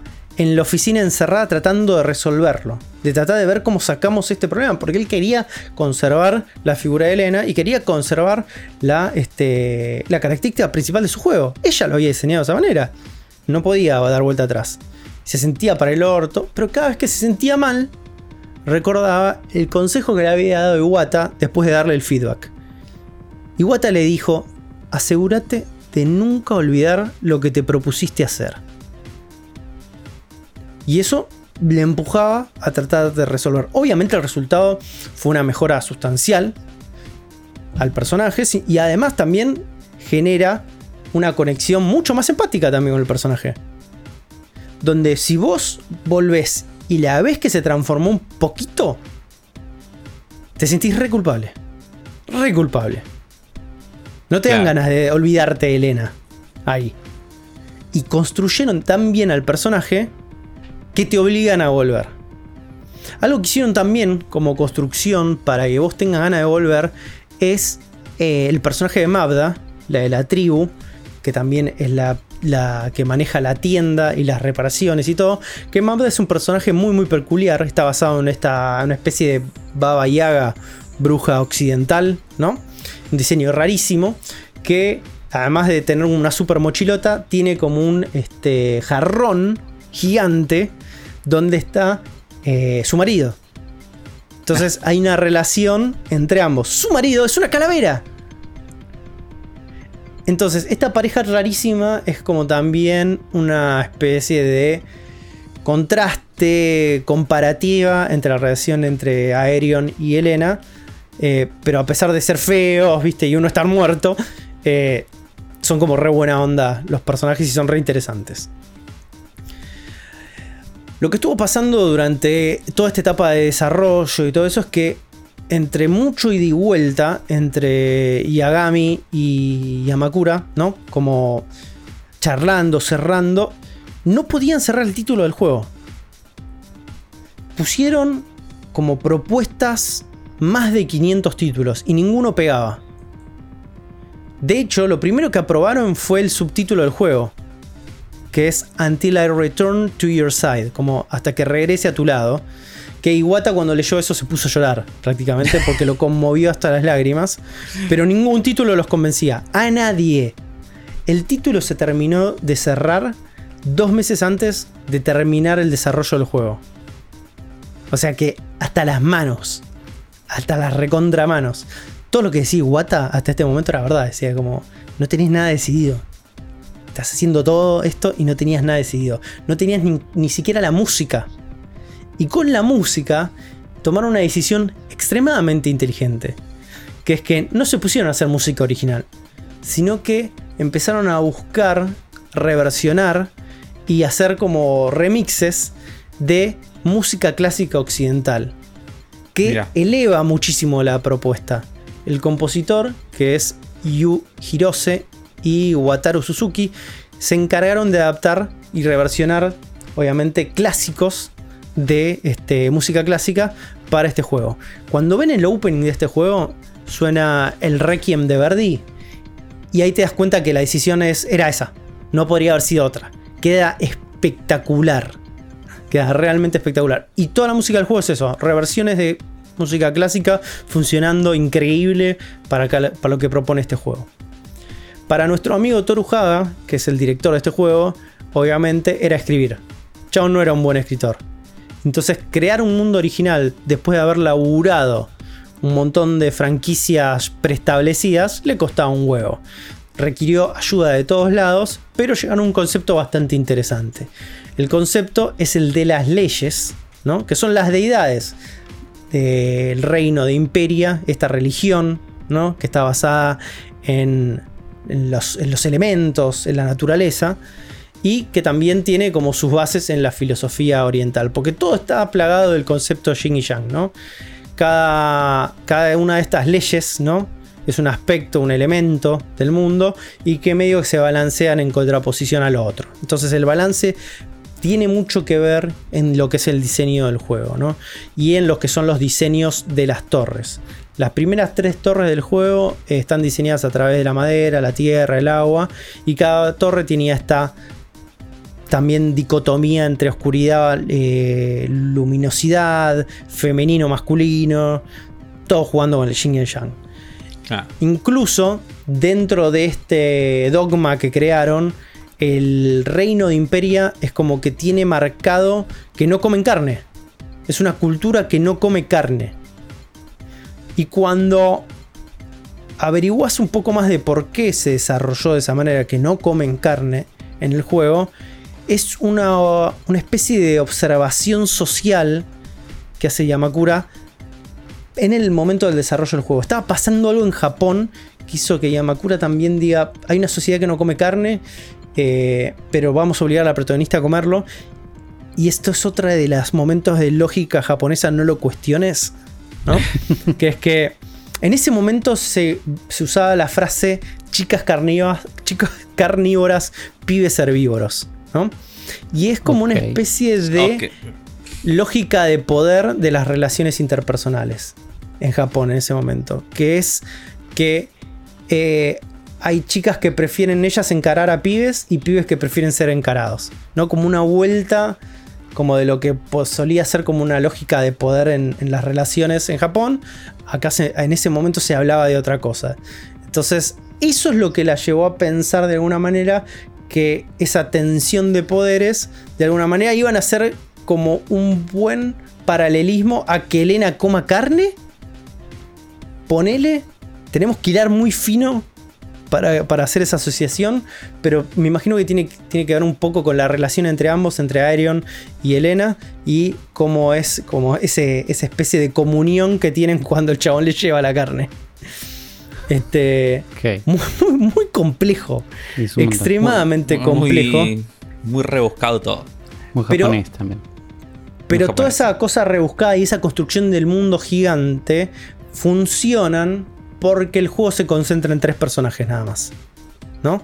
Es un mundo muy denso en historia, pero sigue siendo el drama eh, de Lena y Aerion, ¿no? Concentrado el peso dramático ahí, no hay más personajes que tengan líneas de diálogo importante o que tengan como presencia en el juego más que ellos, ¿no? Y la idea justamente es que la gente pudiera relacionarse un poco con Aerion y en esta aventura loca de darle carne a su novia. Eh, por eso lo hicieron como todos los héroes de los videojuegos, lo hicieron casi mudo. No habla, casi nada. El juego fue anunciado en enero del 2011 con una campaña de marketing muy tibia de, de Nintendo que eh, el juego está casi listo y Nintendo no tenía nada preparado de marketing, absolutamente nada. ¿no? Y al mismo tiempo sumale que el juego venía con una polémica atrás porque el arte de tapa de Japón eh, el personaje de Aerion tenía muchas, muchas semejanzas a Noctis de Final Fantasy Versus 13 en ese momento, ¿no? Que, que es- que terminaría saliendo 80 años. Exactamente, entonces todo el mundo estaba como diciendo, "Oh, se rechorearon todo. El juego terminó saliendo en Japón el 26 de mayo del 2000 o- eh, 2011, eh, publicada por la mismísima Nintendo en Japón y con una fecha de lanzamiento en Europa para mediados del, del 2011 también, ¿no? En tándem con otro RPG para Wii que iba a salir llamado The Last Story, diseñado y dirigido por Hironobu Sakaguchi. señor juego. Claro. La eminencia detrás del Final Fantasy. Y que iba a ser localizado por el mismo equipo que hizo Xenoblade Chronicles en Europa. Mientras que en Estados Unidos el lanzamiento nunca había sido confirmado. Bajo esta especie de incertidumbre, ¿no? Eh, los pocos fanáticos de los RPGs japoneses en Estados Unidos se volvieron locos. Se arrancaron las vestiduras sabiendo que Sí, ninguno Ni de los tres juegos iban a salir ni en- siquiera, en Estados eh, Unidos. Exactamente, Afro. Ni siquiera Xenoblade Chronicles iba a salir en Estados Unidos tampoco. Así que decidieron hacer una campaña de fans llamada Operation Rainfall, donde la idea era empujar el lanzamiento de estos títulos en Estados Unidos. The Last Story, Xenoblade Chronicles y Pandora's Tower. Me recuerdo, me acuerdo, yo viví todo esto. Me lo acuerdo. Me acuerdo, estaba. Yo todavía tengo likeada la fanpage de Operation Rainfall. Y cada tanto postean cosas, tipo, muy cada tanto me parece muy bizarramente un posteo de random de Operation Rainfall de algún juego, una cosa así. Y me acuerdo, sí, me recuerdo, la, la revivían toda esta etapa. La Eh, revivían. Sí, sí, sí, sí. La acción de, los pibes de Rainfall era doble. ¿no? Por un lado, siempre mandar una carta a Nintendo. Decirle, che, Nintendo, ponete las pilas. Y la segunda era ir directamente ellos a pichear los juegos a publishers en Occidente. ¿no? Iban a Atlus, iban a Nice America, iban a Axis Games, iban a digo, iban a todos los publishers que conocían a tratar de ver si alguno agarraba. En el caso, en el caso de Pandora's Tower, fue eventualmente publicado por Sid y salió en Occidente, en Bueno. Estados Unidos, el 16 de abril del 2013, dos años después. Y iba a ser eventualmente porteado en Wii U como lanzamiento digital en marzo del 2015. A nivel crítica le fue medio variadito, ¿no? Hay gente que le, se desenganchó muchísimo del rol de Elena. Hay otros que le parecía que Aerion era un embole porque no hablaba. A otros decían que el lore del juego era muy complejo. Mientras otros se coparon muchísimo con la relación entre ambos. Y el contraste de tener una historia de amor ahí tan cálida en un mundo lleno de monstruos. La mecánica del tiempo, de darle nerca a Elena también dividió aguas. A algunos les parecía que estaba buenísimo, mientras otros decían, che, no puedo con tanta presión, para eso me pongo a laburar. Eh, entonces es como que medio picadito el tema. Los, los capos de Famitsu, ¿no? se recontra engancharon con el combate y con los controles, pero le recontra criticaron los gráficos. Eh, pero punto aparte, dijeron, che, pero la dirección de arte me encanta. Y la verdad que para las limitaciones técnicas de la Wii está bastante bien. Así Se que, veía re bien este juego para hacer un juego de Wii. bien, bueno, estás, estás del, del lado de los Famitsu que dijeron, eh, está, está- está- está bien. Sí. En Japón le fue bastante bien en ventas. Fue uno de los mil juegos más vendidos del 2011. Bueno. En Europa le fue re mal. Y según Sid, en Estados Unidos le fue bien, pero a The Last Story le fue bastante mejor porque Sakaguchi tira, ¿no? Y sí, obvio. No te voy a mentir. Exactamente. Hoy por hoy los pibes de Gambarion siguen activos. Eh, el último juego que sacaron es uno de One Piece en el 2019, pero parece que siguen activos. Su buena relación con Nintendo les dio lugar a, a sumarse como equipo de desarrollo para el Wii Fit U. También hicieron el excelente Dragon Ball Fusions para 3DS. Así que digo, es, un equipo interesante, Gambarion. Para mí, Pandora's Tower es uno de los tantos testimonios de creatividad que suelen pasar por la cartuchera. Es un juego lleno de mecánicas interesantes, lleno de corazón, lleno de conceptos recontra complejos, hiper japoneses, que de alguna manera terminan funcionando. Eh, y teniendo en cuenta que Xenoblade Chronicles llegó a Switch, ¿no? Se puede soñar con un port de Pandora's Tower en, en nuestra Nintendo actual. Aunque es muy probable que llegue primero de la story porque Sakaguchi tira. Y sí. Pero bueno, tratemos, tratemos de que no tengamos que esperar un Operation Rainfall 2 para tener en Switch. Y, y posteemos con el hashtag Save Pandora's Tower. Y, y- y- y le hacemos quilombito. Como quería Iwata. Hagamos quilombito. Lo, lo mágico de esta cartuchera es que la preparé toda con una entrevista de Iwata. Muy Todo, bien. todo, esto, Hermoso. todo esto está en un Iwata Ask. Qué lindo. Así que es como que es un, es un momento mágico leer la entrevista, ver cómo se cagan de risa en medio de la entrevista, cómo recuerdan anécdotas entre ellos. Así que también les recomiendo como lectura complementaria el Iwata Ask de Pandora's Tower porque es imperdible. Y dicho esto, pasemos a las noticias nintenderas. Vamos. Noticias nintenderas de ayer, hoy y la semana pasada, porque la semana pasada no llegamos a leer todas las noticias que habían, y esta semana hay un montón, hay un montón para hablar. Por ejemplo, que esta semana nos enteramos de que había una especie de Pokémon Direct, pero más Pokémon Company Direct, donde iban a anunciar cosas relacionadas al universo Pokémon y nos llevamos la sorpresa de que en esa misma Direct se anunció la novena generación para este mismo año. Sí, Algo que nadie- nadie se esperaba. A ver, yo te. Me agarró por sorpresa esta direct, pero te hubiera dicho, y por ahí un logo vemos. ¿Entendés? Como hasta un logo te aceptaba. Yo creo Vimos que hice un una poquito más especie que de. un logo.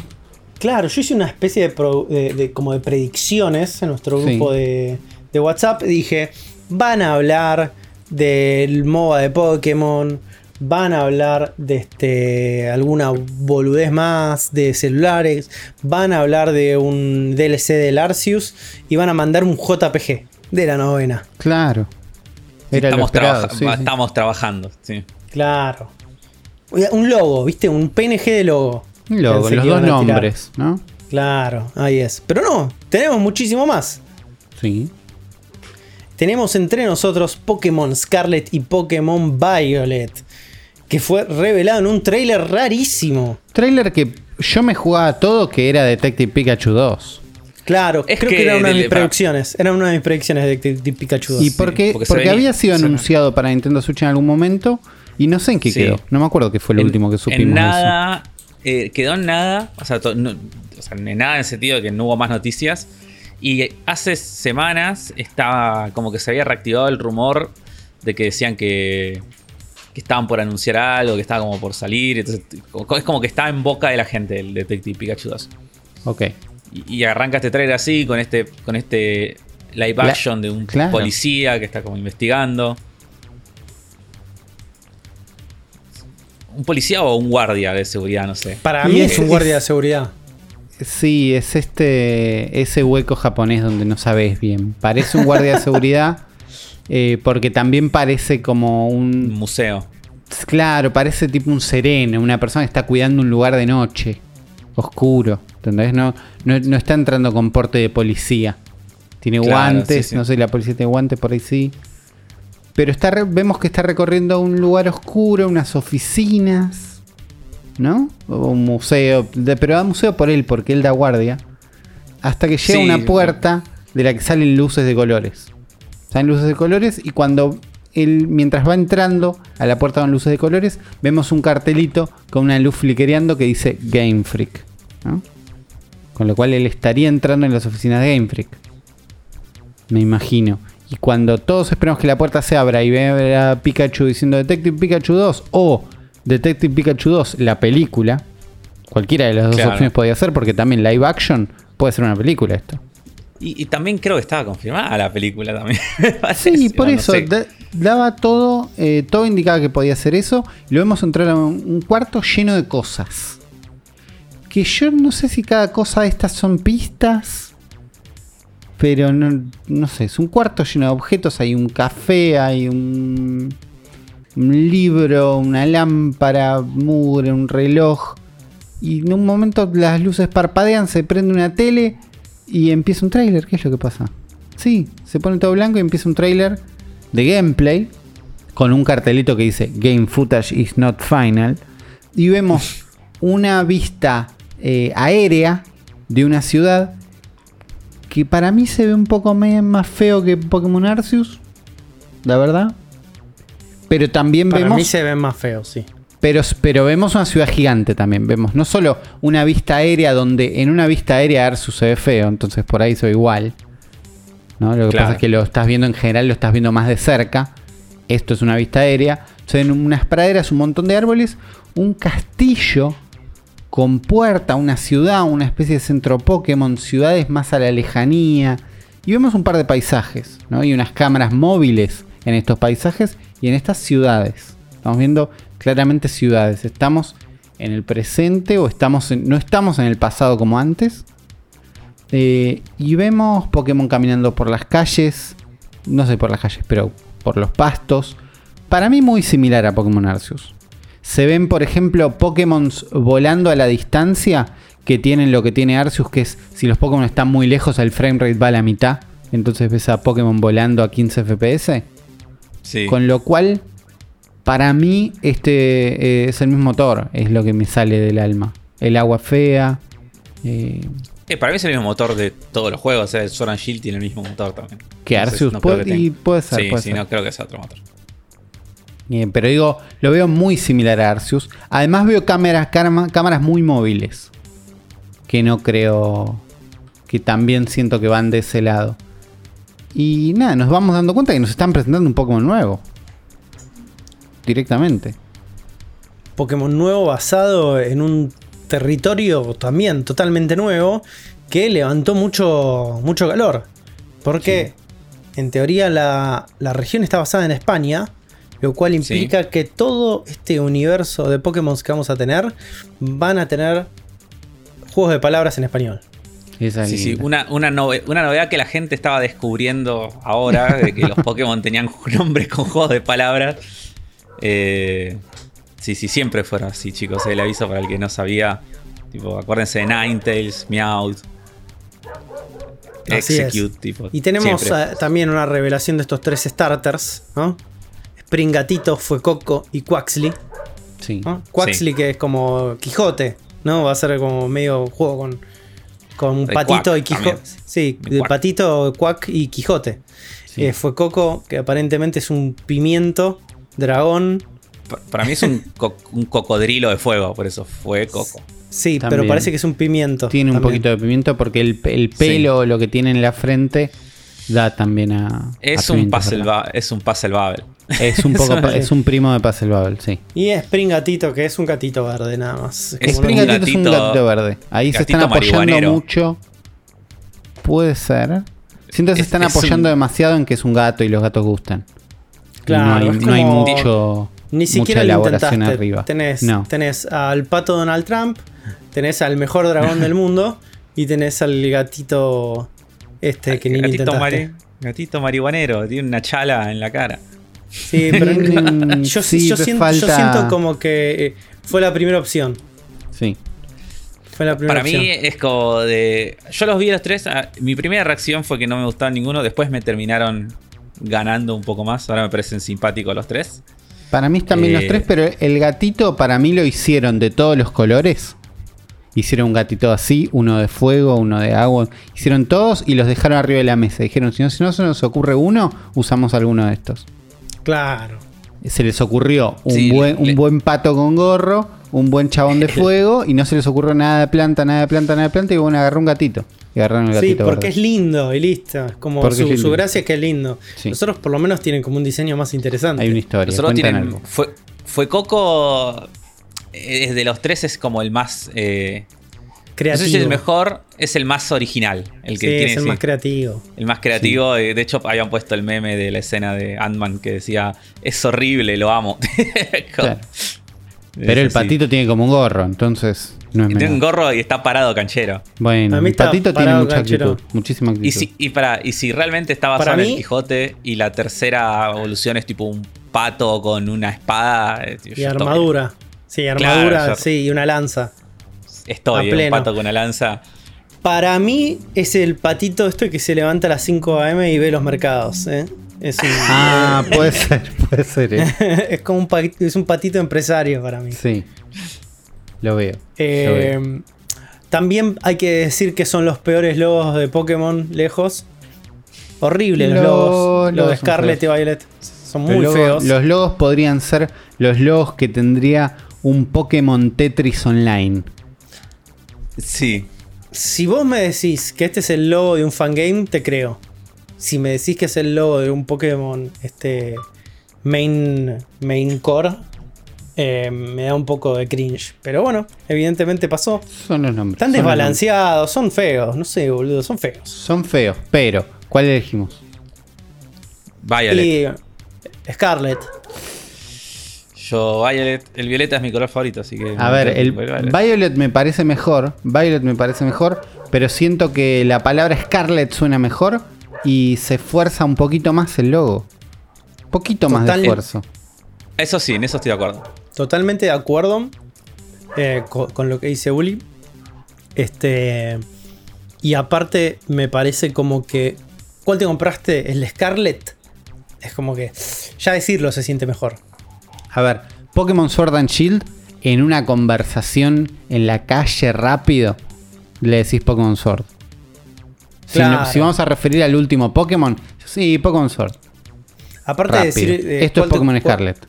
Claro, esto es Pokémon Scarlet. Estoy totalmente de acuerdo, Uli. Totalmente de acuerdo. Este, otra cosa que me llamó muchísimo, muchísimo la atención es la recepción que tuvo este, este juego. Todo el mundo estaba como loco. Sí. Y yo cuando lo vi dije, ay, se ve muy feo. Claro, yo no, no pude superar lo que se veía. Es que- Aún, Todo el mundo está muy entusiasmado, pero yo- para mí se vio re feo. a ver, venien- mí no- viniendo yo- de jugar Pokémon Arceus y viniendo de que me parezca lindo Pokémon Arceus en algunos momentos, lo puedo decir. ¿Entendés? No sé, yo, yo no jugué Arceus, pero veo esto y sinceramente, chicos, a mí me parece igual de feo. ¿eh? No, no siento que se vea Digo- más feo que Arceus. No, no, digo, Arceus puede, ve puede igual ser igual. Por ahí es igual, pero digo, yo estoy jugando Pokémon Arceus y digo, se ve lindo, se ve bien, ya está, entré, no me importa nada. De hecho, veo de esto este tráiler, perdón, me olvidé decir, digo, la parte Sí. de, la casa, de la casa, o sea, la parte final donde está la casa esa que tiene como un jardincito y se ve la ropa colgada, todo, y hay como unas flores afuera, esta, esa, ese lugar me parece más lindo que cualquier cosa que haya visto sin haberlo jugado, ¿eh? por lo menos en gameplays y cosas de Arceus. Eh, No, la, la casa está buena. La casa está buena. Pero tiene la peor toalla de la historia de los videojuegos. Esa casa. es sí. de las La peor toallas. toalla. Es, de las Es una sí. mala toalla, sí. Me gusta bueno. el rediseño de los personajes. Están como estilizados un poco distinto. Sí. Tienen como y- otras y- proporciones. Sí, y están vestidos de nenitos de escuela católica. También, haciendo un énfasis en, las- en la, en la región. En España. Sí. Tendremos Pokémon fantasmas inspirados en la Inquisición española. Puede ser. Tipo en elementos de, elementos de tortura de la Inquisición española ahí un poco un fantasma. Uno, uno, un poquito. Uno de. Sí. sí, Uno se banca. Veremos, veremos qué tiene para ofrecer este juego. Otra cosa que. Que, no, que veremos, porque en realidad no sé qué veremos, porque no vamos a ver nada, es a Smash en la Evo, porque Nintendo se tomó el palo. Claro. Dijo, en Esto- eventos de PlayStation nada. Mal, esta noticia eh, yo no sabía, de hecho, o sea, la, la agregué, la vi buscando noticias a ver qué había pasado. Me sorprende el poco ruido que, que pasó con esto. Se ve que la guerra y todo lo que Por ahí lo de la guerra. Sí, pero nadie habló, yo no, no, había, no me había enterado de esto. Y es como muy zarpado. Como bastante grande. Que sí, que básicamente Nintendo dijo, como lo que dijo Uli, dijo, ah, este evento es de Sony ahora, listo, yo no estoy más. Pongo- Como, claro. No le voy a dar plata a la competencia. Y se bajaron de la Evo, eh, lo cual es un golpe muy grande para el Evo porque el Smash era con una diferencia extremadamente grande. El, el juego, no solamente con más cantidad de inscriptos, sino el más visto. O sea, creo que la diferencia era como de 5 a 1 con el que estaba segundo. Era muy, muy grande la diferencia. Y sí, tiene sentido. Así que bueno, no sé. No sé qué va a pasar con esto. Y también no sé qué va a pasar con la comunidad más competida de Smash. Porque yo no le tengo fe a Nintendo haciendo buenos torneos para, para No. esa gente. No. Y- Es como, no sé. El que es No sé pillo, a parar. el que es pillo arma una hora, arma una liga nueva. El más pillo de todos. Va y arma una liga nueva. Sí, no, estoy seguro que ligas y todas esas cosas hay, ya, debe haber un montón. Sí, sí, sí, digo, pero, una, una no- li- una liga así, nivel Evo, es como Claro, sí, sí. internacional, super masiva, digo, a ese nivel, en Las Vegas. Josh Keighley. Ponele, sí, ponele. sí, alguien la tiene que ver ahora. Solo las. Alguien lo va a agarrar, alguien va a agarrar esa batuta. No, no, eh, la guita siempre va para algún lado, así que veremos qué pasa con Lo, esto. lo- lo peor es que cuando había salido la noticia de que Sony había comprado la Evo, la primer, los primeros comentarios de la gente fue, uh, Rip Smash. Sí. Como- Sí, sí, sí. Y, y Nintendo había sacado un comunicado donde decían, no, no, estamos todo bien, vamos a ir apoyando todo. Rip, como... La pindonga. Sí, Sí, no, no tardaron nada. No tardaron absolutamente nada. Lo que nunca se acaba también tenemos en estas noticias. Aparecen nuevos rumores de la Switch Pro. Veníamos me tiene este tema. un poco. Me tiene ¿O aburrido no? este tema, pero de repente es como un montón lo que, lo que se acaba de liquear. Sí. Es un montón. Porque aparentemente lo- la gente de Nvidia se comió un ataque. un, eh, y se les lle- llevaron un montón de documentación en los cuales hay como una especie de técnicas, cuestiones que no entiendo un carajo. Pero eh, en teoría es como que hay como algo que utiliza la API para Nintendo Switch o algo por el estilo. Uli, ¿me lo puedes explicar esto? Yo lo que entendí es que hay referencia a una API desarrollada por Nvidia llamada NBN2. Y se sabe por eh, investigación previa que NBN era la API de Nvidia desarrollada específicamente para Nintendo Switch. Con lo cual, Así es. si aparece Si algo la llamado 2 NBN2 y por lo menos sospechemos, por lo menos escribamos la nota de rumores.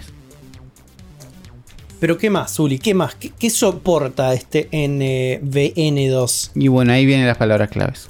Las palabras claves que te quiero ir decir a vos, Uli. Ahí se empieza a hablar de que, eh, no sé si llegaron a hablar de 4K en algún momento, pero la palabra que me trae acá es ray tracing. Los rayos trazan. Así Y si los rayos trazan, yo estoy. Me pasa eso, ¿entendés? Tengo, estoy como en una cruzada. Por favor, donde- que alguien, haga, que alguien haga el meme del chiqui de Ocupas, pero con la cara de Uli que diga: si, hay, si los rayos trazan, yo estoy. Bueno, Por favor. sí. Si los rayos trazan, yo estoy, pollo. Lo, lo voy a hacer. Lo voy a hacer. Esa es Ah. si, si los rayos trazan, yo estoy, afro. Bueno. Para, para, lo, lo- me lo voy a atar porque lo quiero hacer y no tranquilo, esto es importante. Podemos parar el podcast y que lo anotes, no es ningún problema. No hay ningún problema. Eh, no, también se habla de soporte de DLSS 2.2, que es este sistema que usa Nvidia para escalar usando una- un sistema de inteligencia artificial o deep learning eh, para escalar las imágenes más grandes, para ejecu- eh, renderar un juego a resolución menor y después entregarte un 4K o un 1080 y renderarlo en 720. Es, un- Digo, es se una también. tecnología bastante mágica. Claro, pero digo, se puede usar para fingir un 1080 y no tenemos que sí o sí correr a un 1080, a un 4K. Claro. Eh, con lo cual los rumores empiezan a pensar en una Nintendo Switch Pro que tendría 4K, que tendría un Nvidia no sé cuánto, que sería como la OLED. Quieren ponerla ya, se la quieren imaginar el año que viene. ¿Qué sé yo?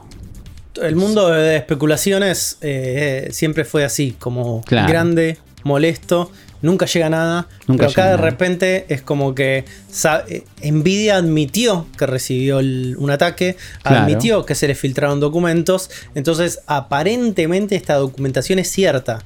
Y Claro. mm, el salto que se está haciendo, ¿no? Así como de, de suposición, no es tan grande. Se llama No. NBN2. Se llama NBN2. Se puede, se puede pensar que sí, tiene sentido. Acá la nota de los amigos de Nintendo Live, que nos traen un montón de toda esta información.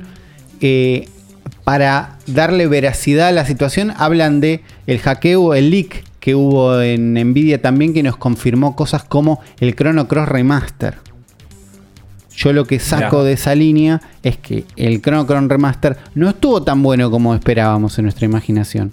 Con lo cual quiero transferir la misma espectacularidad a esta noticia. Pero que sucedió, sucedió. Sucedió, sucedió. Por eso, las dos cosas son ciertas. Es cierto. Algo El- que es. Que, sí. que- sí, Afro, dilo, dilo. No, no, no, ya me olvidé que iba a decir. Muy rápido, te olvidas. ¿Ya hiciste el meme? No, no lo hice, no lo hice, no lo hice. Lo que me tengo anotado para hacer, no porque voy a estar concentrado editando Está la bien. cabeza de Uli en el cuerpo del chiqui y no, no me quiero. Está bien, hay cosas más importantes en este momento. Como que estaría llegando Majora's Mask a Nintendo Switch Online Expansion Pack. Y nunca Sí. jugué Majora's Mask. Ni me acerqué a ver cómo es. Es tu oportunidad, Uli. Es tu oportunidad. Vamos a ver qué tan optimizado puede llegar a estar, ¿no? Vamos a ver, Eh, pero se, se habla de parches, de que estos parches vienen bastante bien. Han mejorado muchísimo, eh, ¿cómo se llama? Ocarina del Tiempo. En, creo que en este mismo parche se agregó la niebla al juego, con lo Ah, cual Vamos, de a, de a po- de a poco. trayéndolo a tal vez la mejor versión emulada oficial de eh, Ocarina of Time, sí. Ocarina of Time, iba a decir Link to the Past, porque lo del tiempo.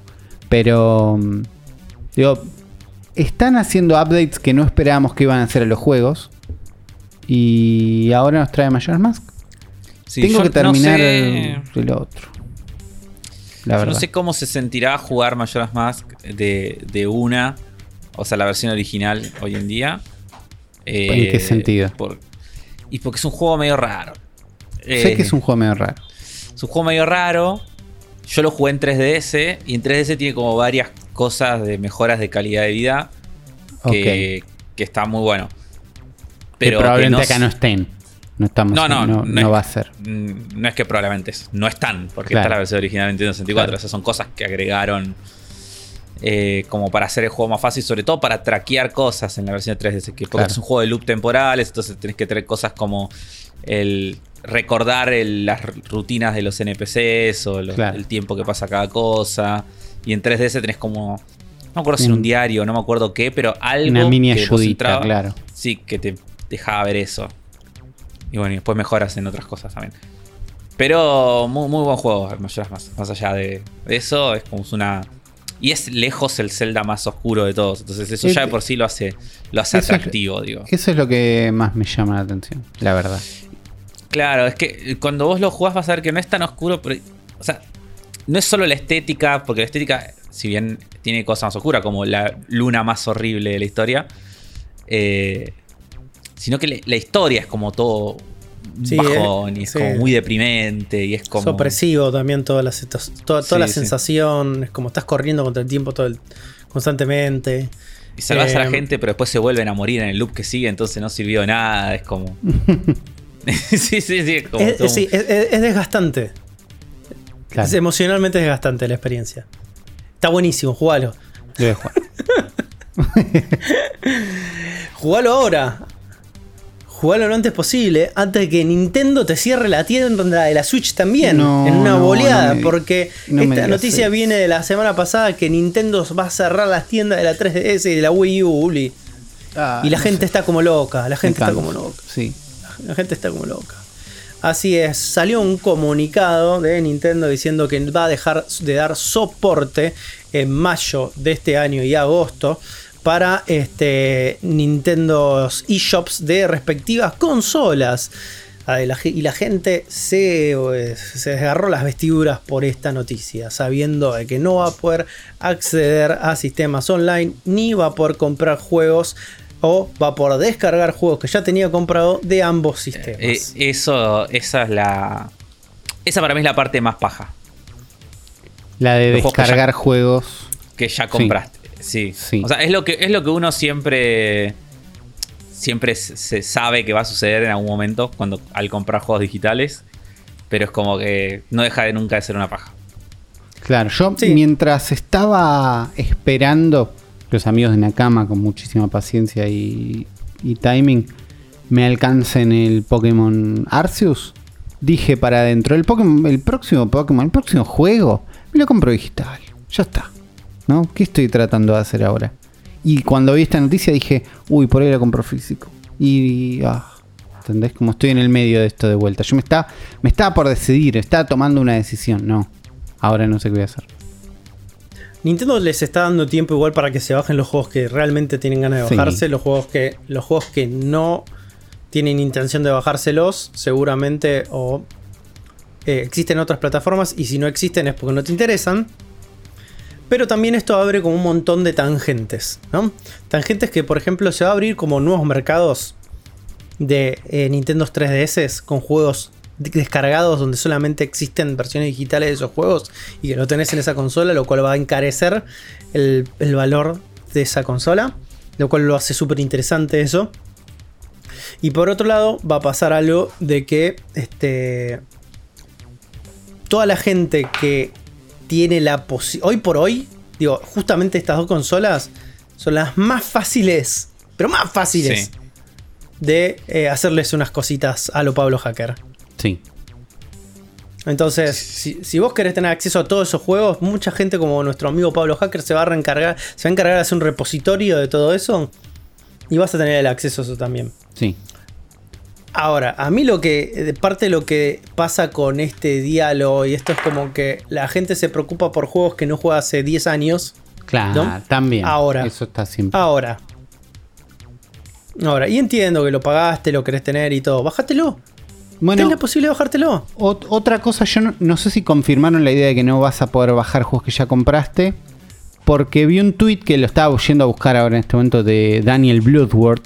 Que decía, para cualquier curioso, eh, me acabo de fijar, es un tweet de febrero de este año. ¿no?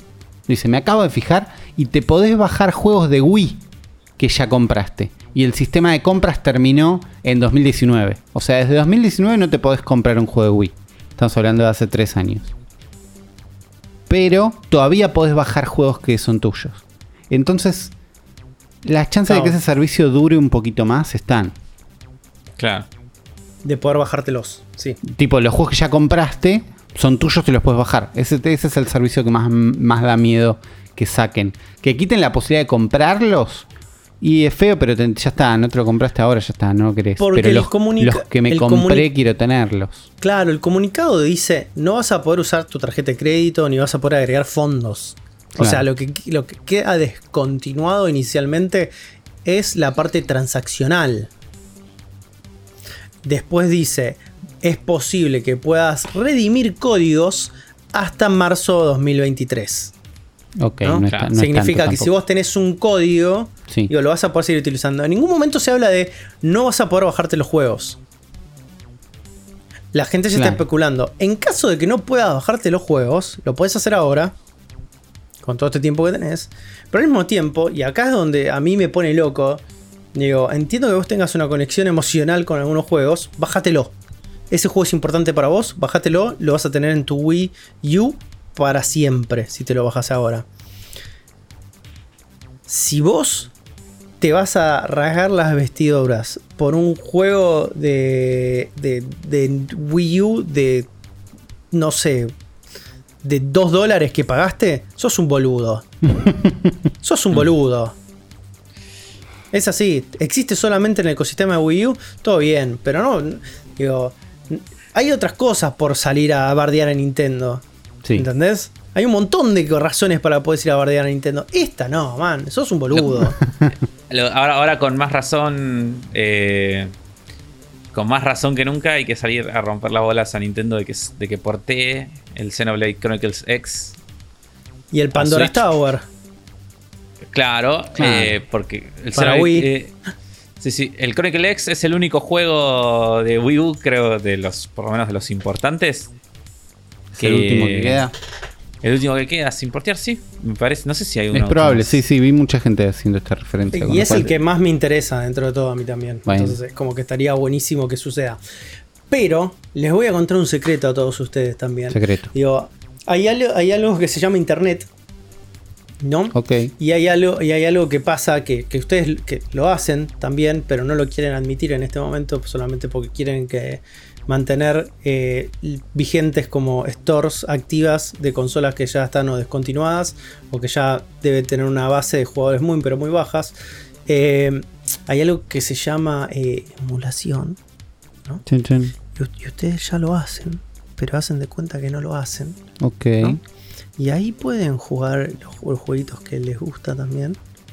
Incluso los pueden jugar en 4K. Algunos vienen modeados. Le pueden meter ray tracing. ¿No? ¿Por qué no lo prueban? O de última, lo blanquean. Está todo bien. Está todo bien. Acá los bancamos. ¿No? Sí. Yo, Obvio. los- yo, yo los banco. Ah, no, yo los, yo los banco. Nardone me banca. Yo los banco. Que me venga a buscar Nintendo después, pero está todo bien. Que ven, sí, sí, que escuchen el podcast. Está muy bien, es como decir, Ninten- Nintendo no tiene ninguna, nunca lo va a tener una política buena de preservación. Nunca lo va a tener. Andá, anda, pe- reclamémosle que vaya, que, que le golpee perejiles Nintendo. Que se abrace con el FBI, eso reclamémosle. Esto no, esto es una movida que, si me preguntás, hasta tiene un sentido este, de empresarial. no me extraña. No me extraña para nada. Así que, nada, bájense los jueguitos que todavía tengan eh, en su corazón. Tienen tiempo, háganlo. Seguramente esto se extienda mucho más tiempo. Guarden sus Wii U's con juegos hermosos. Si tienen una Wii U, eh, son las pocas personas que tienen Wii U. Entonces, atesórenla. Y si tienen una 3DS, seguro la tienen chipeada. Así que no sean hipócritas. y no sé, no hay más noticias esta semana. Se acabó acá. más Me enojé. Noticias. Me Listo. enojé, Uli. Me enojé, está. Afro. Me, ofendieron. Me, hicieron ofender. Afro, me hicieron ofender. Esto, todo se dio vuelta. todo se dio vuelta. No, no. me triguerearon, Afro. Me triguerearon. O sea, al revés. Ahora sé lo que siente cuando vos querés ofender gente. Y así, así es la gente. Así es. Y con esto damos finalizado un nuevo episodio del Cerebro de la Bestia. Espero que lo hayan disfrutado y lo hayan pasado muy pero muy bien. Síganos en todas nuestras redes sociales, arroba la bestia pod en Twitter e Instagram, que son nuestros canales principales. Y YouTube somos Zona Fantasma TV, donde está la versión audiovisual de este episodio. También se pueden sumar a nuestro server de Discord, donde está el canal de la bestia chat, donde se hablan de todas las cosas nintenderas. Y pueden seguirnos en nuestro canal de Twitch, donde hay streams semanales. Somos barra Zona Fantasma TV. También lo pueden seguir a Afro en sus redes personales. Sí, arroba AfroTW en Twitter y arroba AfroIGM en Instagram. Así es. Y a Uli, ¿dónde te pueden seguir? Pueden encontrar como Ulises FTW en Twitter, en Instagram, en Twitch. Excelente. A mí me pueden seguir en arroba Voltronboy. Y si tienen ganas de decirme, "Ay, yo no uso emuladores, Juan, sos un. eh, bla, bla. Van. Bien, ah, pueden hacerlo ahí. Se van a comer una bloqueada. Corta. corta. Y nos estaremos viendo en el próximo episodio del Cerebro de la Bestia.